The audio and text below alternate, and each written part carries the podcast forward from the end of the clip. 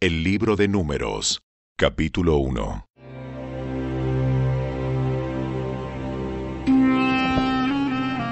Un año después de la salida de Israel de Egipto, el Señor le habló a Moisés en el tabernáculo en el desierto de Sinaí.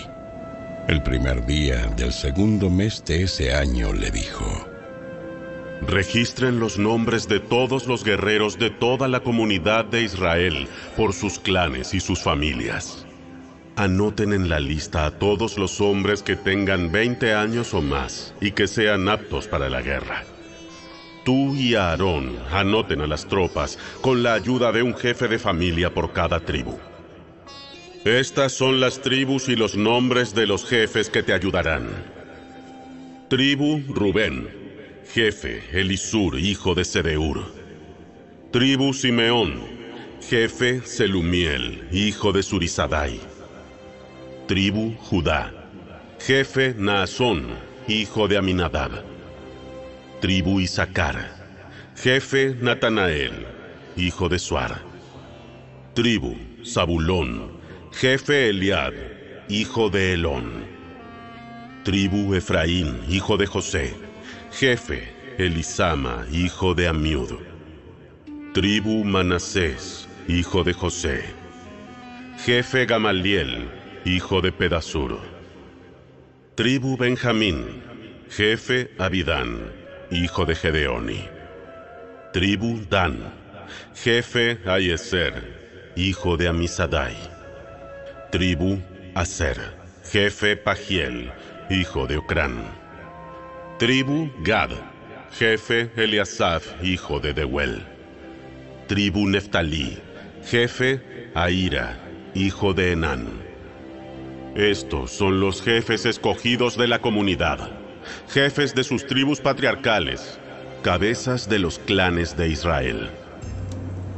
Entonces Moisés y Aarón convocaron a los jefes elegidos y reunieron a toda la comunidad de Israel ese mismo día. Se anotó a toda la gente según su descendencia por sus clanes y sus familias. Los varones de Israel de 20 años o más fueron anotados uno por uno, tal como el Señor le había ordenado a Moisés. Así que Moisés registró sus nombres mientras estaban en el desierto de Sinaí. Este es el número de los hombres de 20 años o más que eran aptos para la guerra, como quedaron escritos en el registro según su propio clan y su familia. Tribu Rubén, el hijo mayor de Jacob, número 46.500. Tribu Simeón, número 59.300.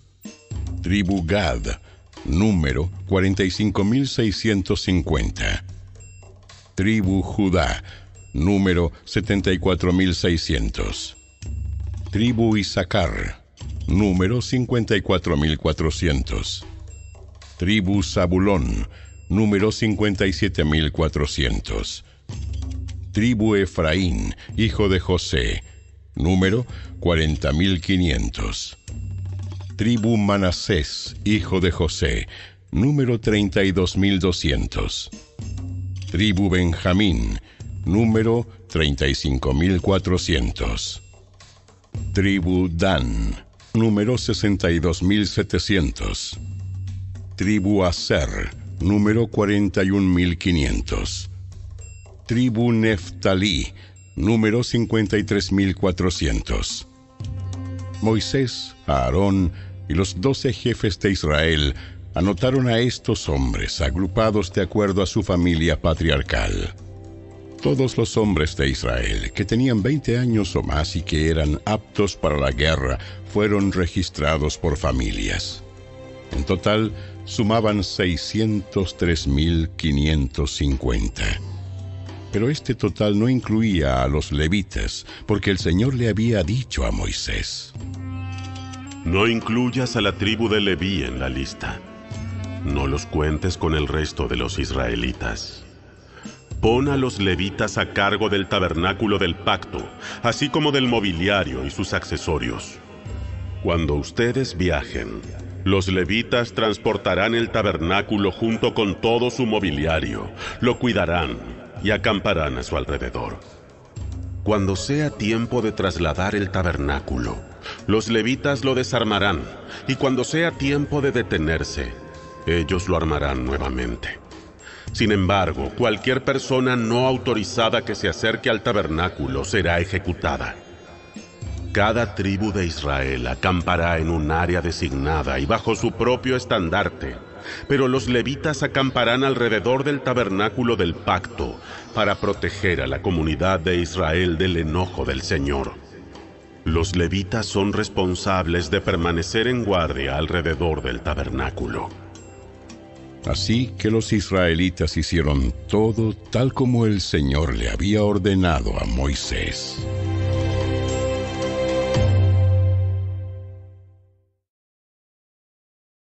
Capítulo 2 Entonces el Señor les dio las siguientes instrucciones a Moisés y a Aarón. Cuando los israelitas armen el campamento, a cada tribu se le asignará su propio lugar. Las tribus acamparán bajo su propio estandarte a los cuatro costados y a cierta distancia del tabernáculo. Las divisiones de Judá, Isaacar y Zabulón acamparán hacia la salida del sol, al costado oriental del tabernáculo, cada una bajo su estandarte. Estos son los nombres de las tribus, sus jefes y el número de tropas registradas. Tribu Judá, Jefe Naasón, hijo de Aminadab, número 74600. Tribu Isaacar, jefe Natanael, hijo de Suar, número 54400. Tribu Zabulón, jefe Eliab, hijo de Elón, número 57400. Así que el total de las tropas en el campamento del lado de Judá es de 186.400. Estas tres tribus irán al frente cada vez que los israelitas viajen hacia un nuevo lugar para acampar. Las divisiones de Rubén, Simeón y Gad acamparán en el costado sur del tabernáculo, cada una bajo su estandarte.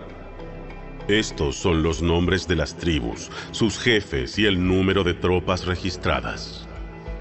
Tribu Rubén, jefe Elisur, hijo de Sedeur, número 46500. Tribu Simeón, jefe Selumiel, hijo de Surisadai, número 59300. Tribu Gad, jefe Eliasab, hijo de Deuel, número 45650.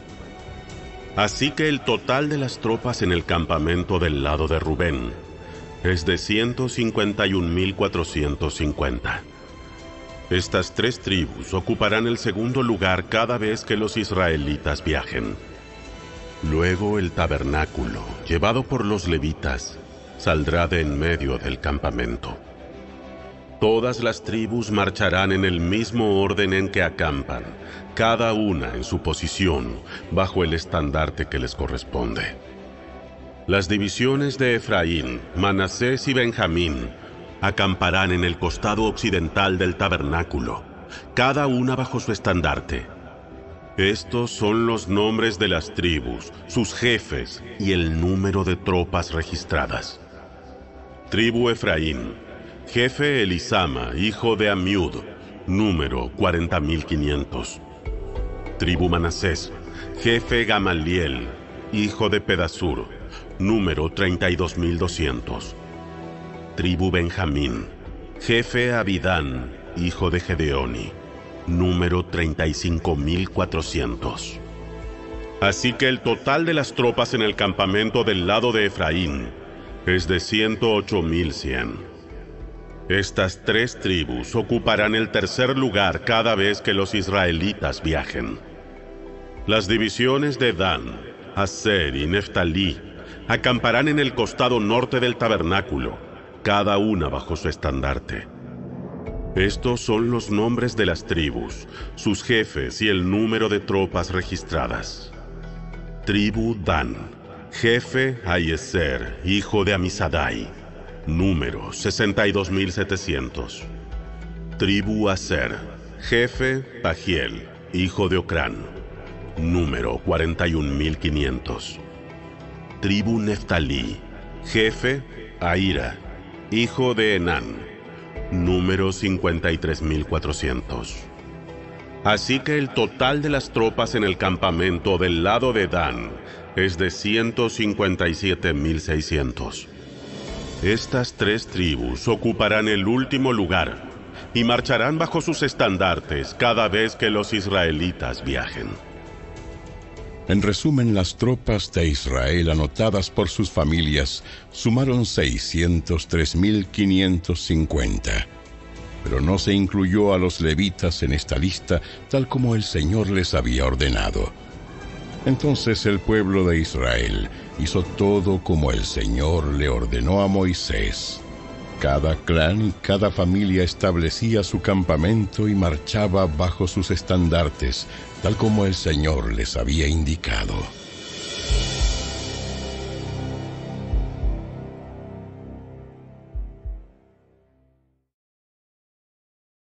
Capítulo 3 Esta es la descendencia de Aarón y de Moisés como quedó registrada cuando el Señor le habló a Moisés en el monte Sinaí. Los nombres de los hijos de Aarón eran Nadab, el mayor, Abiú, Eleazar e Itamar. Estos hijos de Aarón fueron ungidos y ordenados para ministrar como sacerdotes. Pero Nadab y Abiú murieron en la presencia del Señor, en el desierto de Sinaí, cuando quemaron ante el Señor una clase de fuego diferente a la que él había ordenado. Ya que ellos no tuvieron hijos, solo Eleazar e Itamar quedaron para ministrar como sacerdotes junto con su padre Aarón. Entonces el Señor le dijo a Moisés, Llama a los de la tribu de Leví, que pasen adelante y preséntalos al sacerdote Aarón para que sean sus ayudantes. Servirán a Aarón y a toda la comunidad en el desempeño de sus deberes sagrados dentro y alrededor del tabernáculo. También cuidarán de todo el mobiliario de la carpa sagrada y servirán en el tabernáculo en representación de todos los israelitas. Designa a los levitas como ayudantes de Aarón y de sus hijos, porque de entre todo el pueblo de Israel, ellos fueron dedicados para este propósito. Nombra a Aarón y a sus hijos para que lleven a cabo los deberes del sacerdocio. Pero toda persona no autorizada que se acerque al santuario será ejecutada. El Señor le dijo a Moisés, Mira, yo he escogido de entre los israelitas a los levitas para que sirvan como sustitutos de todo primer hijo varón del pueblo de Israel. Los levitas me pertenecen a mí, porque todos los primeros hijos varones son míos. El día que herí de muerte al primer hijo varón de cada familia egipcia, aparté para mí a todo primer nacido de Israel, tanto de personas como de animales. Ellos son míos. Yo soy el Señor. El Señor le habló de nuevo a Moisés en el desierto de Sinaí y le dijo, Registra los nombres de los miembros de la tribu de Leví por sus familias y clanes. Anota en una lista a cada varón de un mes o más. Entonces Moisés los anotó tal como el Señor le había ordenado. Leví tenía tres hijos llamados Gersón, Coat y Merari. Los clanes descendientes de Gersón llevaban el nombre de dos de sus descendientes, Libni y Simei. Los clanes descendientes de Coat llevaban el nombre de cuatro de sus descendientes, Amram, Isar, Hebrón y Uziel. Los clanes descendientes de Merari llevaban el nombre de dos de sus descendientes, Mali y Musi. Estos eran los clanes de los levitas, anotados según sus grupos de familia. Los descendientes de Gersón estaban constituidos por los clanes descendientes de Libni y Simei. Entre los gersonitas había 7.500 varones de un mes o más se les asignó el área occidental del tabernáculo para su campamento. El jefe de los clanes gersonitas era Eliasaf, hijo de Lael. Estos dos clanes eran responsables de cuidar el tabernáculo, la carpa sagrada con sus cubiertas y la cortina de la entrada, las cortinas del atrio que rodeaban el tabernáculo y el altar, la cortina a la entrada del atrio, las cuerdas y todos los accesorios relacionados con su uso. Los descendientes de Coat estaban constituidos por los clanes descendientes de Amram, Izar, Hebrón y Uziel. Entre los coatitas había 8.600 varones de un mes o más. Ellos eran responsables de cuidar el santuario y se les asignó el área sur del tabernáculo para su campamento. El jefe de los clanes coatitas era Elisafán, hijo de Uziel. Estos cuatro clanes eran responsables de cuidar el arca, la mesa, el candelabro, los altares, los diferentes objetos utilizados en el santuario, la cortina interior y todos los accesorios relacionados con su uso. Eleazar, hijo del sacerdote Aarón, era el administrador principal a cargo de todos los levitas, con la responsabilidad particular de la supervisión del santuario. Los descendientes de Merari estaban constituidos por los clanes descendientes de Mali y Musi. Entre los Meraritas había 6.200 varones de un mes o más. Se les asignó el área norte del tabernáculo para su campamento. El jefe de los clanes Meraritas era Suriel, hijo de Abiail. Estos dos clanes eran responsables de cuidar la estructura que sostenía el tabernáculo, los travesaños, los postes, las bases y todos los accesorios relacionados con su uso. También eran responsables de los postes del atrio y de todas sus bases, estacas y cuerdas. Delante del tabernáculo, hacia el oriente, por donde sale el sol, estaba el área reservada para las carpas de Moisés y las carpas de Aarón y sus hijos. Ellos tenían la máxima responsabilidad sobre el santuario en nombre del pueblo de Israel. Todo el que no fuera sacerdote o levita y se acercara al santuario sería ejecutado. Cuando Moisés y Aarón, por orden del Señor, contaron los clanes de los levitas, el número total de varones de un mes o más de edad llegó a veintidós mil. Entonces el Señor le dijo a Moisés, Ahora cuenta a todos los primeros hijos varones que hay en Israel de un mes o más, y anota sus nombres en una lista. Los levitas tienen que ser apartados para mí, como sustitutos de todo primer hijo varón de Israel. Yo soy el Señor. Los animales de los levitas también serán apartados para mí, como sustitutos de la primera cría de los animales de la nación entera de Israel. Entonces Moisés contó a los primeros hijos varones del pueblo de Israel, tal como el Señor le había ordenado. El número de los primeros hijos varones de un mes o más llegó a 22.273. Entonces el Señor le dijo a Moisés, Toma a los levitas como sustitutos de los primeros hijos varones del pueblo de Israel. Toma también los animales de los levitas como sustitutos de las primeras crías de los animales del pueblo de Israel. Los levitas me pertenecen a mí. Yo soy el Señor. Los primeros hijos varones de Israel superan al número de levitas por 273. Para rescatar a esos primeros hijos varones que exceden, recoge cinco piezas de plata por cada uno de ellos. Cada pieza pesa lo mismo que el ciclo del santuario, que equivale a 20 jeras. Entrega la plata a Aarón y a sus hijos como precio de rescate de los primeros hijos varones que exceden al número de levitas. Entonces Moisés recogió la plata por el rescate de los primeros hijos varones de Israel que superaron al número de levitas. Reunió 1.365 piezas de plata como pago por los primeros hijos varones de Israel. Cada pieza pesa lo mismo que el ciclo del santuario. Así que Moisés les dio la plata del rescate a Aarón y a sus hijos, tal como el Señor le había ordenado.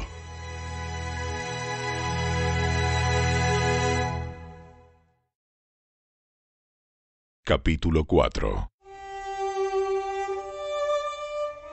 Entonces el Señor les dijo a Moisés y a Aarón, Registren los nombres de los miembros de la división coatita de la tribu de Leví por clanes y familias. Anoten en una lista a todos los hombres de entre 30 y 50 años que cumplan los requisitos necesarios para servir en el tabernáculo. Las responsabilidades de los coatitas en el tabernáculo tendrán que ver con los objetos más sagrados. Cuando el campamento sea trasladado, Aarón y sus hijos deben ser los primeros en entrar al tabernáculo para bajar la cortina interior y con ella cubrir el arca del pacto. Luego cubrirán la cortina interior con cuero de cabra de la mejor calidad y por encima del cuero pondrán una sola pieza de tela azul. Por último, colocarán las varas en su lugar para trasladar el arca. Luego extenderán una tela azul por encima de la mesa en la que se exhibe el pan de la presencia, y sobre la tela pondrán los tazones, los cucharones, los frascos, las jarras y el pan especial. Después extenderán por encima de todo esto una tela escarlata y finalmente sobre la tela escarlata una cubierta de cuero de cabra de la mejor calidad. Luego colocarán las varas para transportar la mesa. Después cubrirán el candelabro con una tela azul junto con sus lámparas, las despabiladeras de las lámparas, las bandejas y los frascos especiales para el aceite de oliva. Luego pondrán por encima de los candelabros y sus accesorios un cuero de cabra de la mejor calidad y montarán todo el bulto sobre una estructura para transportarlo. Luego extenderán una tela azul por encima del altar de oro para el incienso y recubrirán la tela con cuero de cabra de la mejor calidad. Después colocarán las varas para transportar el altar. Tomarán todo el mobiliario restante del santuario y lo envolverán en una tela azul. Lo cubrirán con un cuero de cabra de la mejor calidad y lo montarán sobre la estructura para transportarlo. Quitarán las cenizas del altar para los sacrificios y lo cubrirán con una tela púrpura. Colocarán todos los utensilios del altar los braseros, los tenedores para la carne, las palas, los tazones y todos los recipientes sobre la tela y los cubrirán con un cuero de cabra de la mejor calidad. Finalmente, colocarán en su sitio las varas para transportarlo. El campamento estará listo para trasladarse cuando Aarón y sus hijos hayan terminado de cubrir el santuario y todos los objetos sagrados. Entonces los coatitas vendrán y transportarán todo esto al siguiente destino, pero no deberán tocar los objetos sagrados, pues morirán. Así que estos son los artículos del tabernáculo que los coatitas deben transportar. Eleazar, hijo del sacerdote Aarón, será responsable del aceite del candelabro, el incienso aromático, la ofrenda diaria de grano y el aceite de la unción. Es más, Eleazar será responsable de todo el tabernáculo y de todo lo que hay en él, incluso del santuario y su mobiliario. Entonces el Señor les dijo a Moisés y a Aarón, no permitan que los clanes de Coat lleguen a ser exterminados de entre los levitas. Hagan lo siguiente para que ellos no mueran cuando se acerquen a los objetos más sagrados. Aarón y sus hijos siempre deben entrar con los coatitas y se le asignará a cada uno lo que deba hacer o cargar. Los coatitas jamás deben entrar en el santuario a mirar los objetos sagrados, ni por un instante. Si lo hacen, morirán. El Señor le dijo a Moisés, Registra los nombres de los miembros de la división gersonita de la tribu de Leví por clanes y familias. Anota en una lista a todos los hombres de entre 30 y 50 años que cumplan los requisitos necesarios para servir en el tabernáculo. Los clanes de los gersonitas serán responsables del servicio en general y de transportar cargas. Llevarán las cortinas del tabernáculo, el tabernáculo en sí junto con sus cubiertas, el revestimiento exterior de cuero de cabra de la mejor calidad y la cortina de la entrada del tabernáculo. También transportarán las cortinas de las paredes del atrio que rodean el tabernáculo y el altar, la cortina de la entrada del atrio, las cuerdas y todos los accesorios relacionados con su uso. Los gersonitas son responsables de todos estos objetos. Aarón y sus hijos dirigirán a los gersonitas en todos sus deberes, ya sea en el traslado de los accesorios o en otros trabajos. También asignarán a los gersonitas la responsabilidad de lo que deberán transportar. Estos son los deberes asignados a los clanes gersonitas en el tabernáculo. Ellos serán responsables ante Itamar, hijo del sacerdote Aarón. Ahora registra los nombres de los miembros de los clanes y familias de la división de los Meraritas de la tribu de Leví.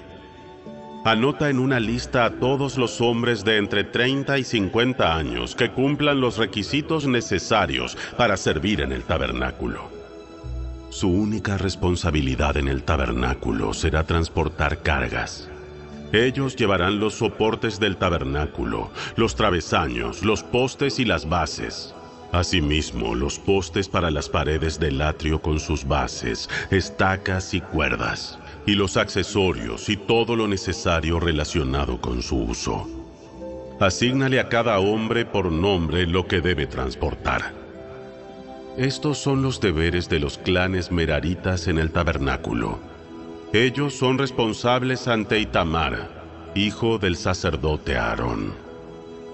Así que Moisés, Aarón y los demás jefes de la comunidad anotaron en una lista a los miembros de la división coatita por sus clanes y familias. La lista incluyó a todos los hombres de entre 30 y 50 años que cumplían los requisitos necesarios para servir en el tabernáculo. El número total sumó 2.750. Este fue el total de hombres de los clanes coatitas que cumplían los requisitos para servir en el tabernáculo. Moisés y Aarón los anotaron tal como el Señor había ordenado por medio de Moisés. También anotaron a la división de los gersonitas por sus clanes y familias. La lista incluyó a todos los hombres de entre 30 y 50 años que cumplían los requisitos necesarios para servir en el tabernáculo. El número total sumó 2.630. Este fue el total de hombres de los clanes gersonitas que cumplían los requisitos para servir en el tabernáculo. Moisés y Aarón los anotaron tal como el Señor lo había ordenado. También anotaron a la división de los Meraritas por sus clanes y familias. La lista incluyó a todos los hombres de entre 30 y 50 años que cumplían los requisitos necesarios para el servicio en el tabernáculo. El número total sumó 3.200. Este fue el total de hombres de los clanes mereritas que cumplían los requisitos necesarios para servir. Moisés y Aarón los anotaron tal como el Señor había ordenado por medio de Moisés. Entonces Moisés, Aarón y los jefes de Israel anotaron en una lista a todos los levitas por sus clanes y familias todos los hombres de entre 30 y 50 años que cumplían los requisitos necesarios para servir en el tabernáculo y para transportarlo sumaban 8.580. Cuando registraron sus nombres, a cada hombre se le asignó su tarea y se le dijo lo que debía transportar, tal como el Señor había ordenado por medio de Moisés. Así se completó el registro tal como el Señor le había ordenado a Moisés.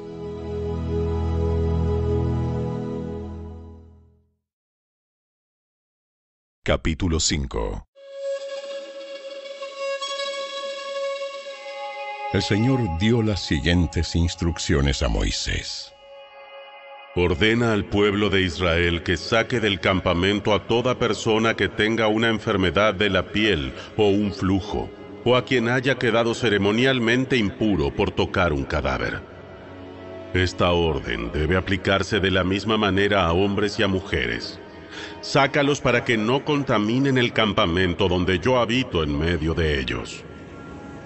Entonces los israelitas hicieron lo que el Señor le había ordenado a Moisés y sacaron a tales personas del campamento. Así que el Señor le dijo a Moisés, Da al pueblo de Israel las siguientes instrucciones. Si alguien del pueblo, sea hombre o mujer, traiciona al Señor al hacerle mal a otra persona, esta persona es culpable. Deberá confesar su pecado restituir completamente el daño hecho más un 20% adicional y darlo a la persona que perjudicó. Pero si la persona perjudicada está muerta y no hay ningún pariente cercano a quien pagarle el daño, el pago le pertenece al Señor y deberá dárselo al sacerdote. Además, el culpable llevará un carnero como sacrificio por el pecado y será purificado y hecho justo ante el Señor. Todas las ofrendas sagradas que los israelitas lleven a un sacerdote le pertenecen a él. Cada sacerdote puede quedarse con todos los donativos sagrados que reciba. El Señor le dijo a Moisés, Da al pueblo de Israel las siguientes instrucciones. Supongamos que la esposa de un hombre se descarría y le es infiel a su marido y tiene relaciones sexuales con otro hombre sin que lo sepa su esposo ni nadie más. Ella se contaminó aunque no hubo testigos y no fue sorprendida en el acto. Si su esposo siente celos y sospecha de ella y necesita saber si ella se ha contaminado o no, el esposo debe llevarla al sacerdote. También presentará por ella una ofrenda de dos litros de harina de cebada. No debe mezclarse con aceite de oliva ni incienso, porque se trata de una ofrenda de celos para demostrar si ella es o no culpable. Entonces el sacerdote la presentará delante del Señor para que sea juzgada. Pondrá un poco de agua santa en un recipiente de barro y mezclará polvo que tomó del piso del tabernáculo una vez que el sacerdote haya presentado a la mujer delante del Señor, le desatará el cabello y colocará en las manos de ella la ofrenda de prueba, es decir, la ofrenda de celos, para discernir si las sospechas de su esposo son justificadas. El sacerdote se pondrá frente a ella y sostendrá el recipiente de agua amarga que trae una maldición para quienes son culpables. Enseguida el sacerdote pondrá a la mujer bajo juramento y le dirá, si ningún otro hombre ha tenido relaciones sexuales contigo y no te has descarriado ni te has contaminado mientras has estado bajo la autoridad de tu esposo, que seas inmune a los efectos de esta agua amarga que trae la maldición. Pero si te has descarriado siendo infiel a tu marido y te has contaminado teniendo relaciones sexuales con otro hombre, en este momento el sacerdote pondrá a la mujer bajo juramento al decir, que el pueblo sepa que la maldición del Señor cayó sobre ti cuando Él te haga estéril al causar que tu útero se encoja y tu abdomen se hinche. Ahora, que esta agua que trae la maldición entre en tu cuerpo y cause que tu abdomen se hinche y tu útero se encoja. A la mujer se le exigirá decir, sí, que así sea entonces el sacerdote escribirá estas maldiciones en un trozo de cuero y luego las lavará para que caigan dentro del agua amarga. Hará que la mujer beba el agua amarga que trae la maldición. Cuando el agua entre en su cuerpo, si ella es culpable, le causará un sufrimiento amargo. Después el sacerdote tomará la ofrenda de celos de la mano de la mujer y la alzará ante el Señor y la llevará al altar. Tomará un puñado de harina como porción simbólica, la quemará en el altar y le exigirá a la mujer que beba el agua. Si ella se ha contaminado siendo infiel a su marido, el agua que trae la maldición le producirá un sufrimiento amargo. Su abdomen se hinchará y su útero se encogerá, y su nombre se volverá una maldición entre su pueblo.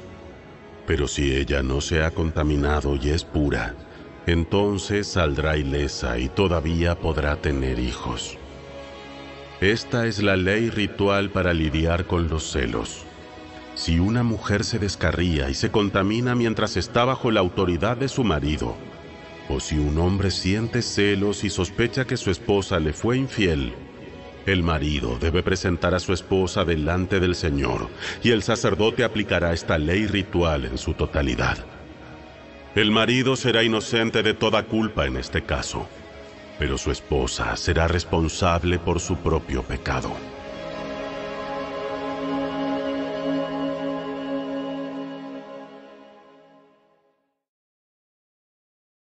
Capítulo 6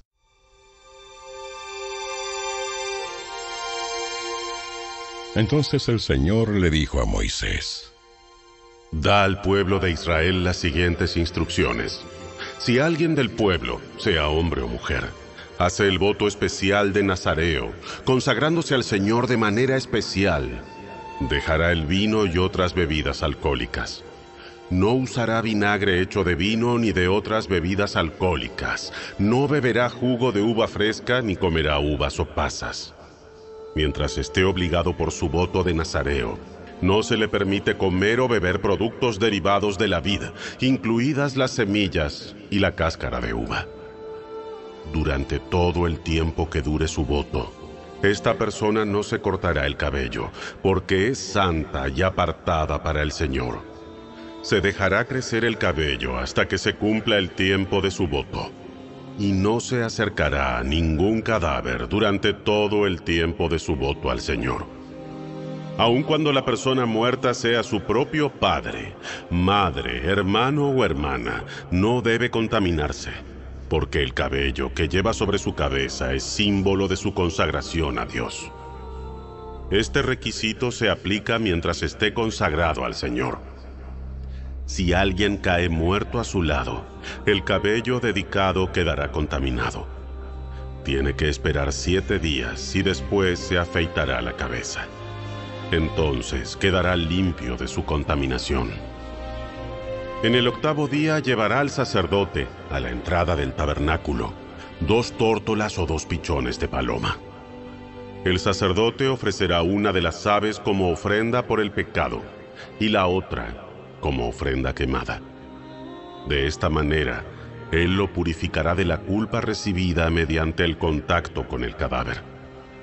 Luego el nazareo reafirmará su compromiso y dejará que su cabello empiece a crecer de nuevo. Los días cumplidos de su voto anteriores a la contaminación no se tomarán en cuenta. Deberá dedicarse nuevamente al Señor como nazareo por todo el tiempo de su promesa y deberá presentar un cordero de un año como ofrenda por la culpa. Esta es la ley ritual para el nazareo. Al terminar el tiempo de consagración, deberá ir a la entrada del tabernáculo y ofrecer sus sacrificios al Señor. Un cordero de un año sin defecto como ofrenda quemada. Una cordera de un año sin defecto como ofrenda por el pecado. Un carnero sin defecto como ofrenda de paz una cesta de pan preparado sin levadura, panes de harina selecta mezclados con aceite de oliva y obleas untadas con aceite de oliva, junto con las ofrendas obligatorias de grano y de líquido. El sacerdote presentará estas ofrendas ante el Señor. Primero la ofrenda por el pecado y la ofrenda quemada. Enseguida el carnero como ofrenda de paz, junto con la cesta de pan preparado sin levadura. El sacerdote también presentará al Señor las ofrendas obligatorias de grano y de líquido. Después el nazareo se afeitará la cabeza en la entrada del tabernáculo. Tomará el cabello que dedicó y lo pondrá en el fuego debajo del sacrificio de la ofrenda de paz. Después de que el nazareo se afeite la cabeza, el sacerdote tomará una espaldilla hervida del carnero también tomará de la cesta un pan y una oblea preparados sin levadura, y los pondrá en las manos del Nazareo. Entonces el sacerdote los levantará ante el Señor como ofrenda especial. Estas son las porciones santas para el sacerdote, junto con el pecho de la ofrenda especial y el muslo de la ofrenda sagrada que se levanta ante el Señor. Después de esta ceremonia, el nazareo podrá volver a beber vino. Esta es la ley ritual de los nazareos que juran llevar estas ofrendas al Señor. Si está a su alcance, también pueden llevar ofrendas adicionales deben asegurarse de cumplir con todo lo que juraron cuando se apartaron como nazareos. Entonces el Señor le dijo a Moisés, Diles a Aarón y a sus hijos que bendigan al pueblo de Israel con la siguiente bendición especial. Que el Señor te bendiga y te proteja. Que el Señor sonría sobre ti y sea compasivo contigo que el Señor te muestre su favor y te dé su paz. Cada vez que Aarón y sus hijos bendigan al pueblo de Israel en mi nombre, yo los bendeciré.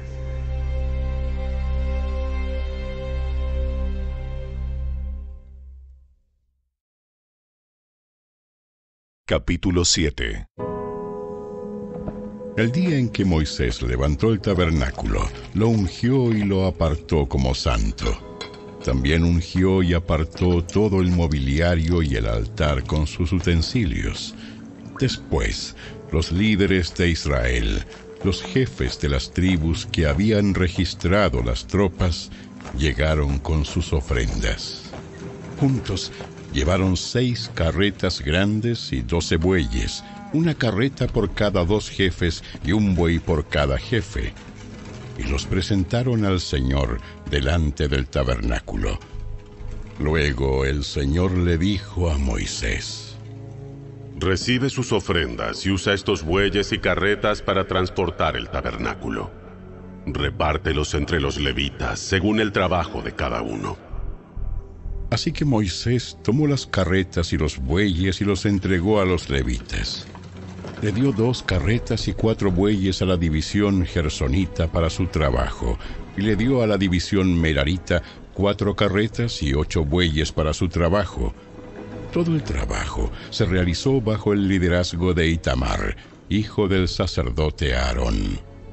Pero a la división coatita no le entregó carretas ni bueyes, porque se les requería que hicieran el traslado de los objetos sagrados del tabernáculo sobre sus hombros.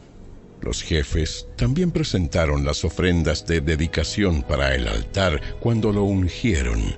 Cada uno puso sus ofrendas ante el altar. El Señor le dijo a Moisés, Que cada día un jefe lleve su ofrenda para la dedicación del altar. En el primer día presentó su ofrenda Naasón, hijo de Aminadab, jefe de la tribu de Judá. Su ofrenda consistía de una bandeja de plata que pesaba un kilo y medio y un tazón de plata que pesaba 800 gramos, calculado según el peso del ciclo del santuario. Los dos contenían ofrendas de grano de harina selecta humedecida con aceite de oliva. También llevó un recipiente de oro que pesaba 114 gramos, lleno de incienso. Llevó un becerro, un carnero y un cordero de un año para una ofrenda quemada, y un chivo como ofrenda por el pecado. Como ofrenda de paz, llevó dos toros, cinco carneros, cinco chivos y cinco corderos de un año.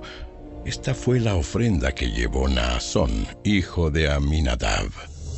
En el segundo día presentó su ofrenda Natanael, hijo de Suar, jefe de la tribu de Isaacar. Su ofrenda consistía de una bandeja de plata que pesaba un kilo y medio y un tazón de plata que pesaba 800 gramos, calculado según el peso del ciclo del santuario. Los dos contenían ofrendas de grano de harina selecta humedecida con aceite de oliva. También llevó un recipiente de oro que pesaba 114 gramos, lleno de incienso. Llevó un becerro, un carnero y un cordero de un año para una ofrenda quemada y un chivo como ofrenda por el pecado. Como ofrenda de paz, llevó dos toros, cinco carneros, cinco chivos y cinco corderos de un año. Esta fue la ofrenda que llevó Natanael, hijo de Suar. En el tercer día presentó su ofrenda Eliab, hijo de Elón, jefe de la tribu de Zabulón. Su ofrenda consistía de una bandeja de plata que pesaba un kilo y medio y un tazón de plata que pesaba 800 gramos, calculado según el peso del ciclo del santuario. Los dos contenían ofrendas de grano de harina selecta humedecida con aceite de oliva. También llevó un recipiente de oro que pesaba 114 gramos, lleno de incienso. Llevó un becerro, un carnero y un cordero de un año para una ofrenda quemada, y un chivo como ofrenda por el pecado. Como ofrenda de paz, llevó dos toros, cinco carneros, cinco chivos y cinco corderos de un año. Esta fue la ofrenda que llevó Eliab, el hijo de Elón. En el cuarto día presentó su ofrenda a Elisur, hijo de Sedeur, jefe de la tribu de Rubén. Su ofrenda consistía de una bandeja de plata que pesaba un kilo y medio y un tazón de plata que pesaba 800 gramos, calculado según el peso del ciclo del santuario. Los dos contenían ofrendas de grano de harina selecta humedecida con aceite de oliva. También llevó un recipiente de oro que pesaba 114 gramos, lleno de incienso. Llevó un becerro, un carnero y un cordero de un año para una ofrenda quemada, y un chivo como ofrenda por el pecado. Como ofrenda de paz, llevó dos toros, cinco carneros, cinco chivos y cinco corderos de un año. Esta fue la ofrenda que llevó Elisur, el hijo de Sedeur. En el quinto día presentó su ofrenda Selumiel, hijo de Surisadai, jefe de la tribu de Simeón. Su ofrenda consistía de una bandeja de plata que pesaba un kilo y medio y un tazón de plata que pesaba 800 gramos, calculado según el peso del ciclo del santuario. Los dos contenían ofrendas de grano de harina selecta humedecida con aceite de oliva. También llevó un recipiente de oro que pesaba 114 gramos, lleno de incienso. Llevó un becerro, un carnero y un cordero de un año para una ofrenda quemada, y un chivo como ofrenda por el pecado. Como ofrenda de paz llevó dos toros, cinco carneros, cinco chivos y cinco corderos de un año. Esta fue la ofrenda que llevó Selumiel, hijo de Surisadai. En el sexto día presentó su ofrenda Eliasaf, hijo de Deuel, jefe de la tribu de Gad. Su ofrenda consistía de una bandeja de plata que pesaba un kilo y medio y un tazón de plata que pesaba 800 gramos, calculado según el peso del ciclo del santuario. Los dos contenían ofrendas de grano de harina selecta humedecida con aceite de oliva. También llevó un recipiente de oro que pesaba 114 gramos, lleno de incienso llevó un becerro, un carnero y un cordero de un año para una ofrenda quemada, y un chivo como ofrenda por el pecado. Como ofrenda de paz, llevó dos toros, cinco carneros, cinco chivos y cinco corderos de un año. Esta fue la ofrenda que llevó Eliasaf, hijo de Deuel. En el séptimo día presentó su ofrenda Elisama, hijo de Amiud, jefe de la tribu de Efraín. Su ofrenda consistía de una bandeja de plata que pesaba un kilo y medio y un tazón de plata que pesaba 800 gramos, calculado según el peso del ciclo del santuario. Los dos contenían ofrendas de grano de harina selecta humedecida con aceite de oliva. También llevó un recipiente de oro que pesaba 114 gramos, lleno de incienso. Llevó un becerro, un carnero y un cordero de un año para una ofrenda quemada, y un chivo como ofrenda por el pecado. Como ofrenda de paz, llevó dos toros, cinco carneros, cinco chivos y cinco corderos de un año. Esta fue la ofrenda que llevó Elisama, hijo de Amiud. En el octavo día presentó su ofrenda Gamaliel, hijo de Pedasur, jefe de la tribu de Manasés. Su ofrenda consistía de una bandeja de plata que pesaba un kilo y medio y un tazón de plata que pesaba 800 gramos, calculado según el peso del ciclo del santuario. Los dos contenían ofrendas de grano de harina selecta humedecida con aceite de oliva. También llevó un recipiente de oro que pesaba 114 gramos, lleno de incienso. Llevó un becerro, un carnero y un cordero de un año para una ofrenda quemada, y un chivo como ofrenda por el pecado. Como ofrenda de paz, llevó dos toros, cinco carneros, cinco chivos y cinco corderos de un año. Esta fue la ofrenda que llevó Gamaliel, hijo de Pedasur. En el noveno día presentó su ofrenda a Abidán, hijo de Gedeoni, jefe de la tribu de Benjamín. Su ofrenda consistía de una bandeja de plata que pesaba un kilo y medio y un tazón de plata que pesaba 800 gramos, calculado según el peso del ciclo del santuario. Los dos contenían ofrendas de grano de harina selecta humedecida con aceite de oliva. También llevó un recipiente de oro que pesaba 114 gramos, lleno de incienso. Llevó un becerro, un carnero y un cordero de un año para una ofrenda quemada, y un chivo como ofrenda por el pecado. Como ofrenda de paz, llevó dos toros, cinco carneros, cinco chivos y cinco corderos de un año. Esta fue la ofrenda que llevó a Abidán, hijo de Gedeoni. En el décimo día presentó su ofrenda a Yeser, hijo de Amisadai, jefe de la tribu de Dan. Su ofrenda consistía de una bandeja de plata que pesaba un kilo y medio y un tazón de plata que pesaba 800 gramos, calculado según el peso del ciclo del santuario. Los dos contenían ofrendas de grano de harina selecta humedecida con aceite de oliva. También llevó un recipiente de oro que pesaba 114 gramos, lleno de incienso. Llevó un becerro, un carnero y un cordero de un año para una ofrenda quemada y un chivo como ofrenda por el pecado.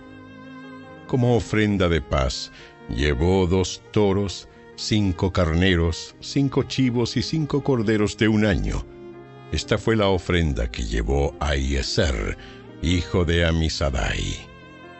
En el undécimo día presentó su ofrenda Pagiel, hijo de Ocrán, jefe de la tribu de Aser.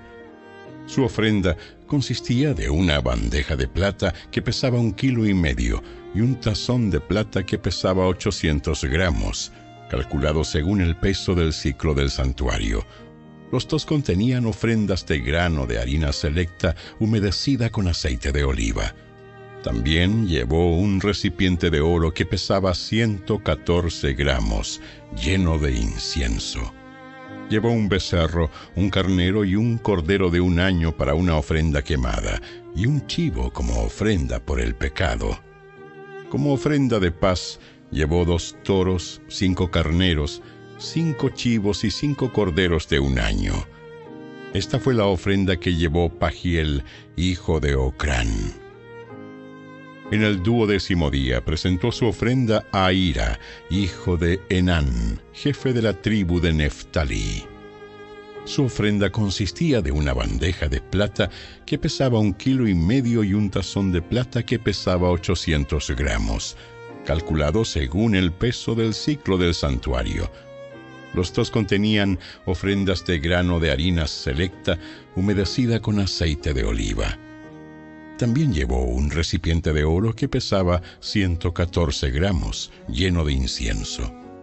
Llevó un becerro, un carnero y un cordero de un año para una ofrenda quemada, y un chivo como ofrenda por el pecado. Como ofrenda de paz, llevó dos toros, cinco carneros, cinco chivos y cinco corderos de un año.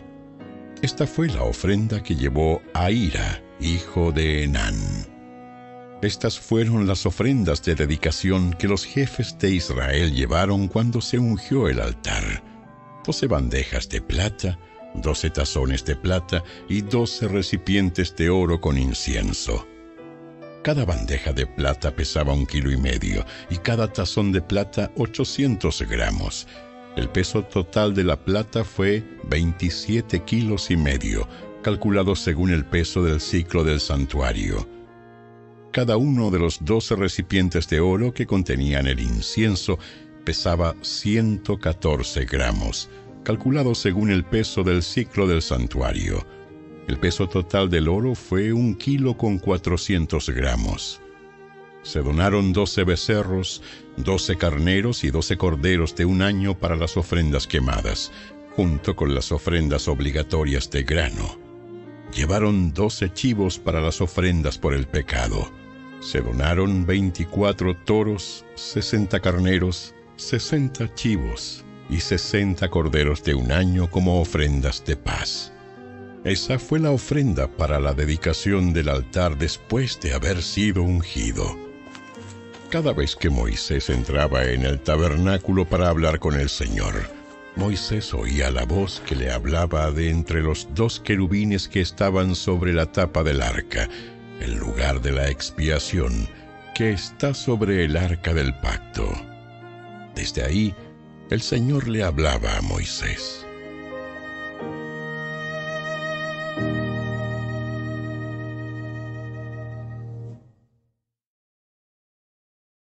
Capítulo 8 El Señor le dijo a Moisés, Da las siguientes instrucciones a Aarón.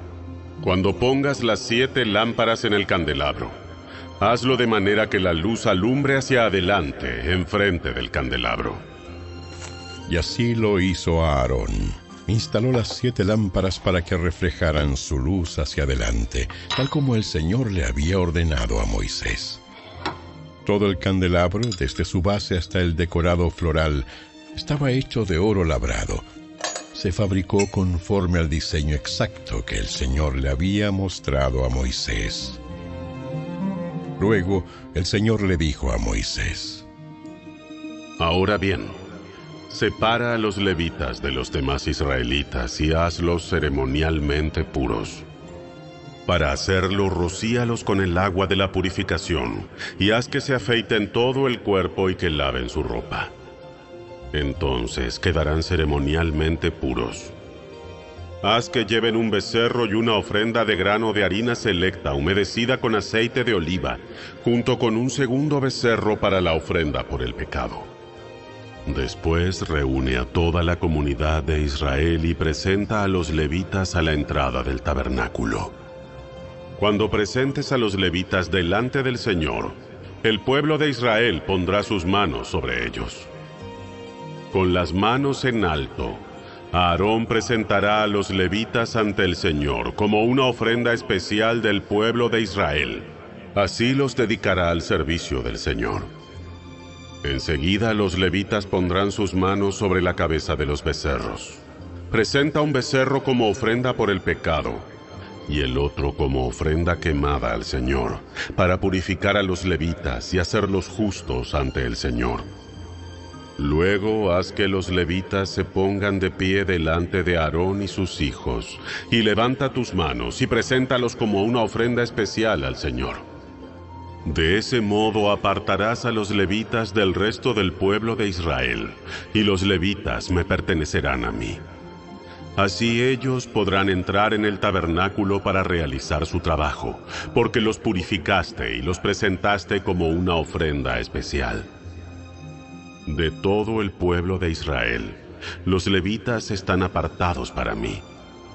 Yo los he tomado para mí en lugar de los primeros hijos varones de los israelitas. He tomado a los levitas como sustitutos pues todo primer nacido de entre el pueblo de Israel es mío, tanto de personas como de animales. Yo los aparté para mí el día que herí de muerte a todos los primeros hijos varones de los egipcios. Es cierto, yo tomé a los levitas en lugar de todos los primeros hijos varones de Israel, y de todos los israelitas. Yo he designado a los levitas para Aarón y sus hijos. Ellos servirán en el tabernáculo en nombre de los israelitas y harán sacrificios para purificar al pueblo, de modo que ninguna plaga los azote cuando se acerquen al santuario. Así que Moisés, Aarón y toda la comunidad de Israel dedicaron a los levitas, siguiendo cuidadosamente todas las instrucciones del Señor a Moisés. Los levitas se purificaron del pecado y lavaron sus ropas, y Aarón los presentó al Señor como una ofrenda especial. Entonces ofreció un sacrificio para purificarlos, para hacerlos justos delante del Señor. Después los levitas entraron en el tabernáculo para cumplir con sus responsabilidades de ayudar a Aarón y a sus hijos. Así se llevó a cabo todo lo que el Señor le ordenó a Moisés con respecto a los levitas. El Señor le dio otras instrucciones a Moisés. Los levitas seguirán esta regla.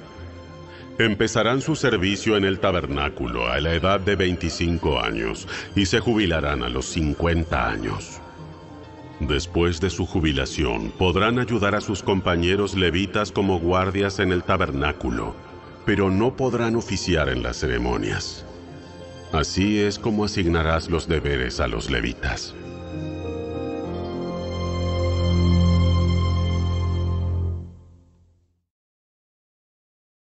Capítulo 9 Un año después que Israel saliera de Egipto, el Señor le habló a Moisés en el desierto de Sinaí. El primer mes de ese año le dijo, Di a los israelitas que celebren la Pascua en el tiempo establecido, al atardecer del día 14 del primer mes. Asegúrate de seguir todos mis decretos y todas mis ordenanzas acerca de esta celebración. Entonces Moisés le dijo al pueblo que celebrara la Pascua en el desierto de Sinaí, al atardecer del día 14 del primer mes. Allí celebraron el festival, así como el Señor le había ordenado a Moisés. Sin embargo, algunos hombres estaban ceremonialmente impuros por haber tocado un cadáver, y por eso no podían celebrar la Pascua aquel día. Así que ese mismo día se acercaron a Moisés y a Aarón y les dijeron, Hemos quedado ceremonialmente impuros por tocar un cadáver. Pero, ¿por qué se nos debe impedir presentar la ofrenda del Señor en la debida fecha con el resto de los israelitas? Moisés les contestó, Esperen aquí hasta que yo reciba del Señor las instrucciones para ustedes. Esta fue la respuesta del Señor a Moisés. Da las siguientes instrucciones al pueblo de Israel. Si alguien del pueblo, ya sea ahora o en las generaciones futuras, está ceremonialmente impuro en la fecha establecida para la Pascua por tocar un cadáver, o si está de viaje y no puede estar presente en la ceremonia, aún así podrá celebrar la Pascua del Señor. Esta persona ofrecerá el sacrificio de la Pascua un mes después, al atardecer del día 14 del segundo mes. Comerá el cordero de la Pascua con pan sin levadura y hierbas amargas. No dejará nada del cordero para el día siguiente, ni quebrará ninguno de sus huesos, y debe seguir todas las ordenanzas de rigor acerca de la Pascua.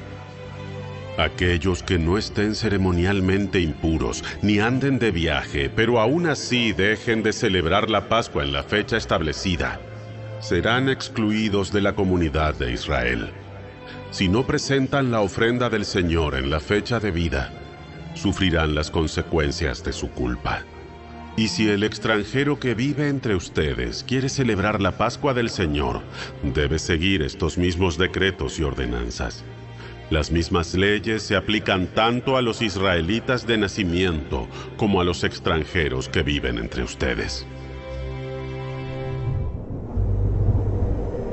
El día que se armó el tabernáculo, la nube lo cubrió. Pero desde la tarde hasta el amanecer la nube que cubría el tabernáculo tomaba la apariencia de una columna de fuego. De esta manera ocurría siempre. Por la noche, la nube que cubría el tabernáculo tomaba la apariencia de fuego. Cada vez que la nube se elevaba de la carpa sagrada, el pueblo de Israel levantaba el campamento y la seguía. Donde la nube se detenía, el pueblo de Israel armaba el campamento. De esta manera los israelitas viajaban y acampaban por orden del Señor, donde Él les indicaba que fueran.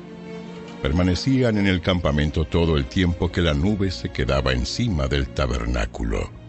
Si la nube se quedaba por largo tiempo sobre el tabernáculo, los israelitas permanecían allí y llevaban a cabo sus deberes ante el Señor.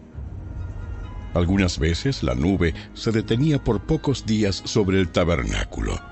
Entonces el pueblo se quedaba por pocos días como el Señor ordenaba. Luego, por orden del Señor, levantaban el campamento y se ponían en marcha. Algunas veces la nube se detenía solo por la noche y se elevaba a la mañana siguiente. Pero fuera de día o de noche, cuando la nube se elevaba, el pueblo levantaba el campamento y se ponía en marcha. Si la nube permanecía sobre el tabernáculo por dos días, un mes o un año, el pueblo de Israel acampaba y no se ponía en marcha pero en cuanto se elevaba, ellos levantaban el campamento y se ponían en marcha. Así que acampaban o viajaban bajo las órdenes del Señor y obedecían todo lo que el Señor les decía por medio de Moisés.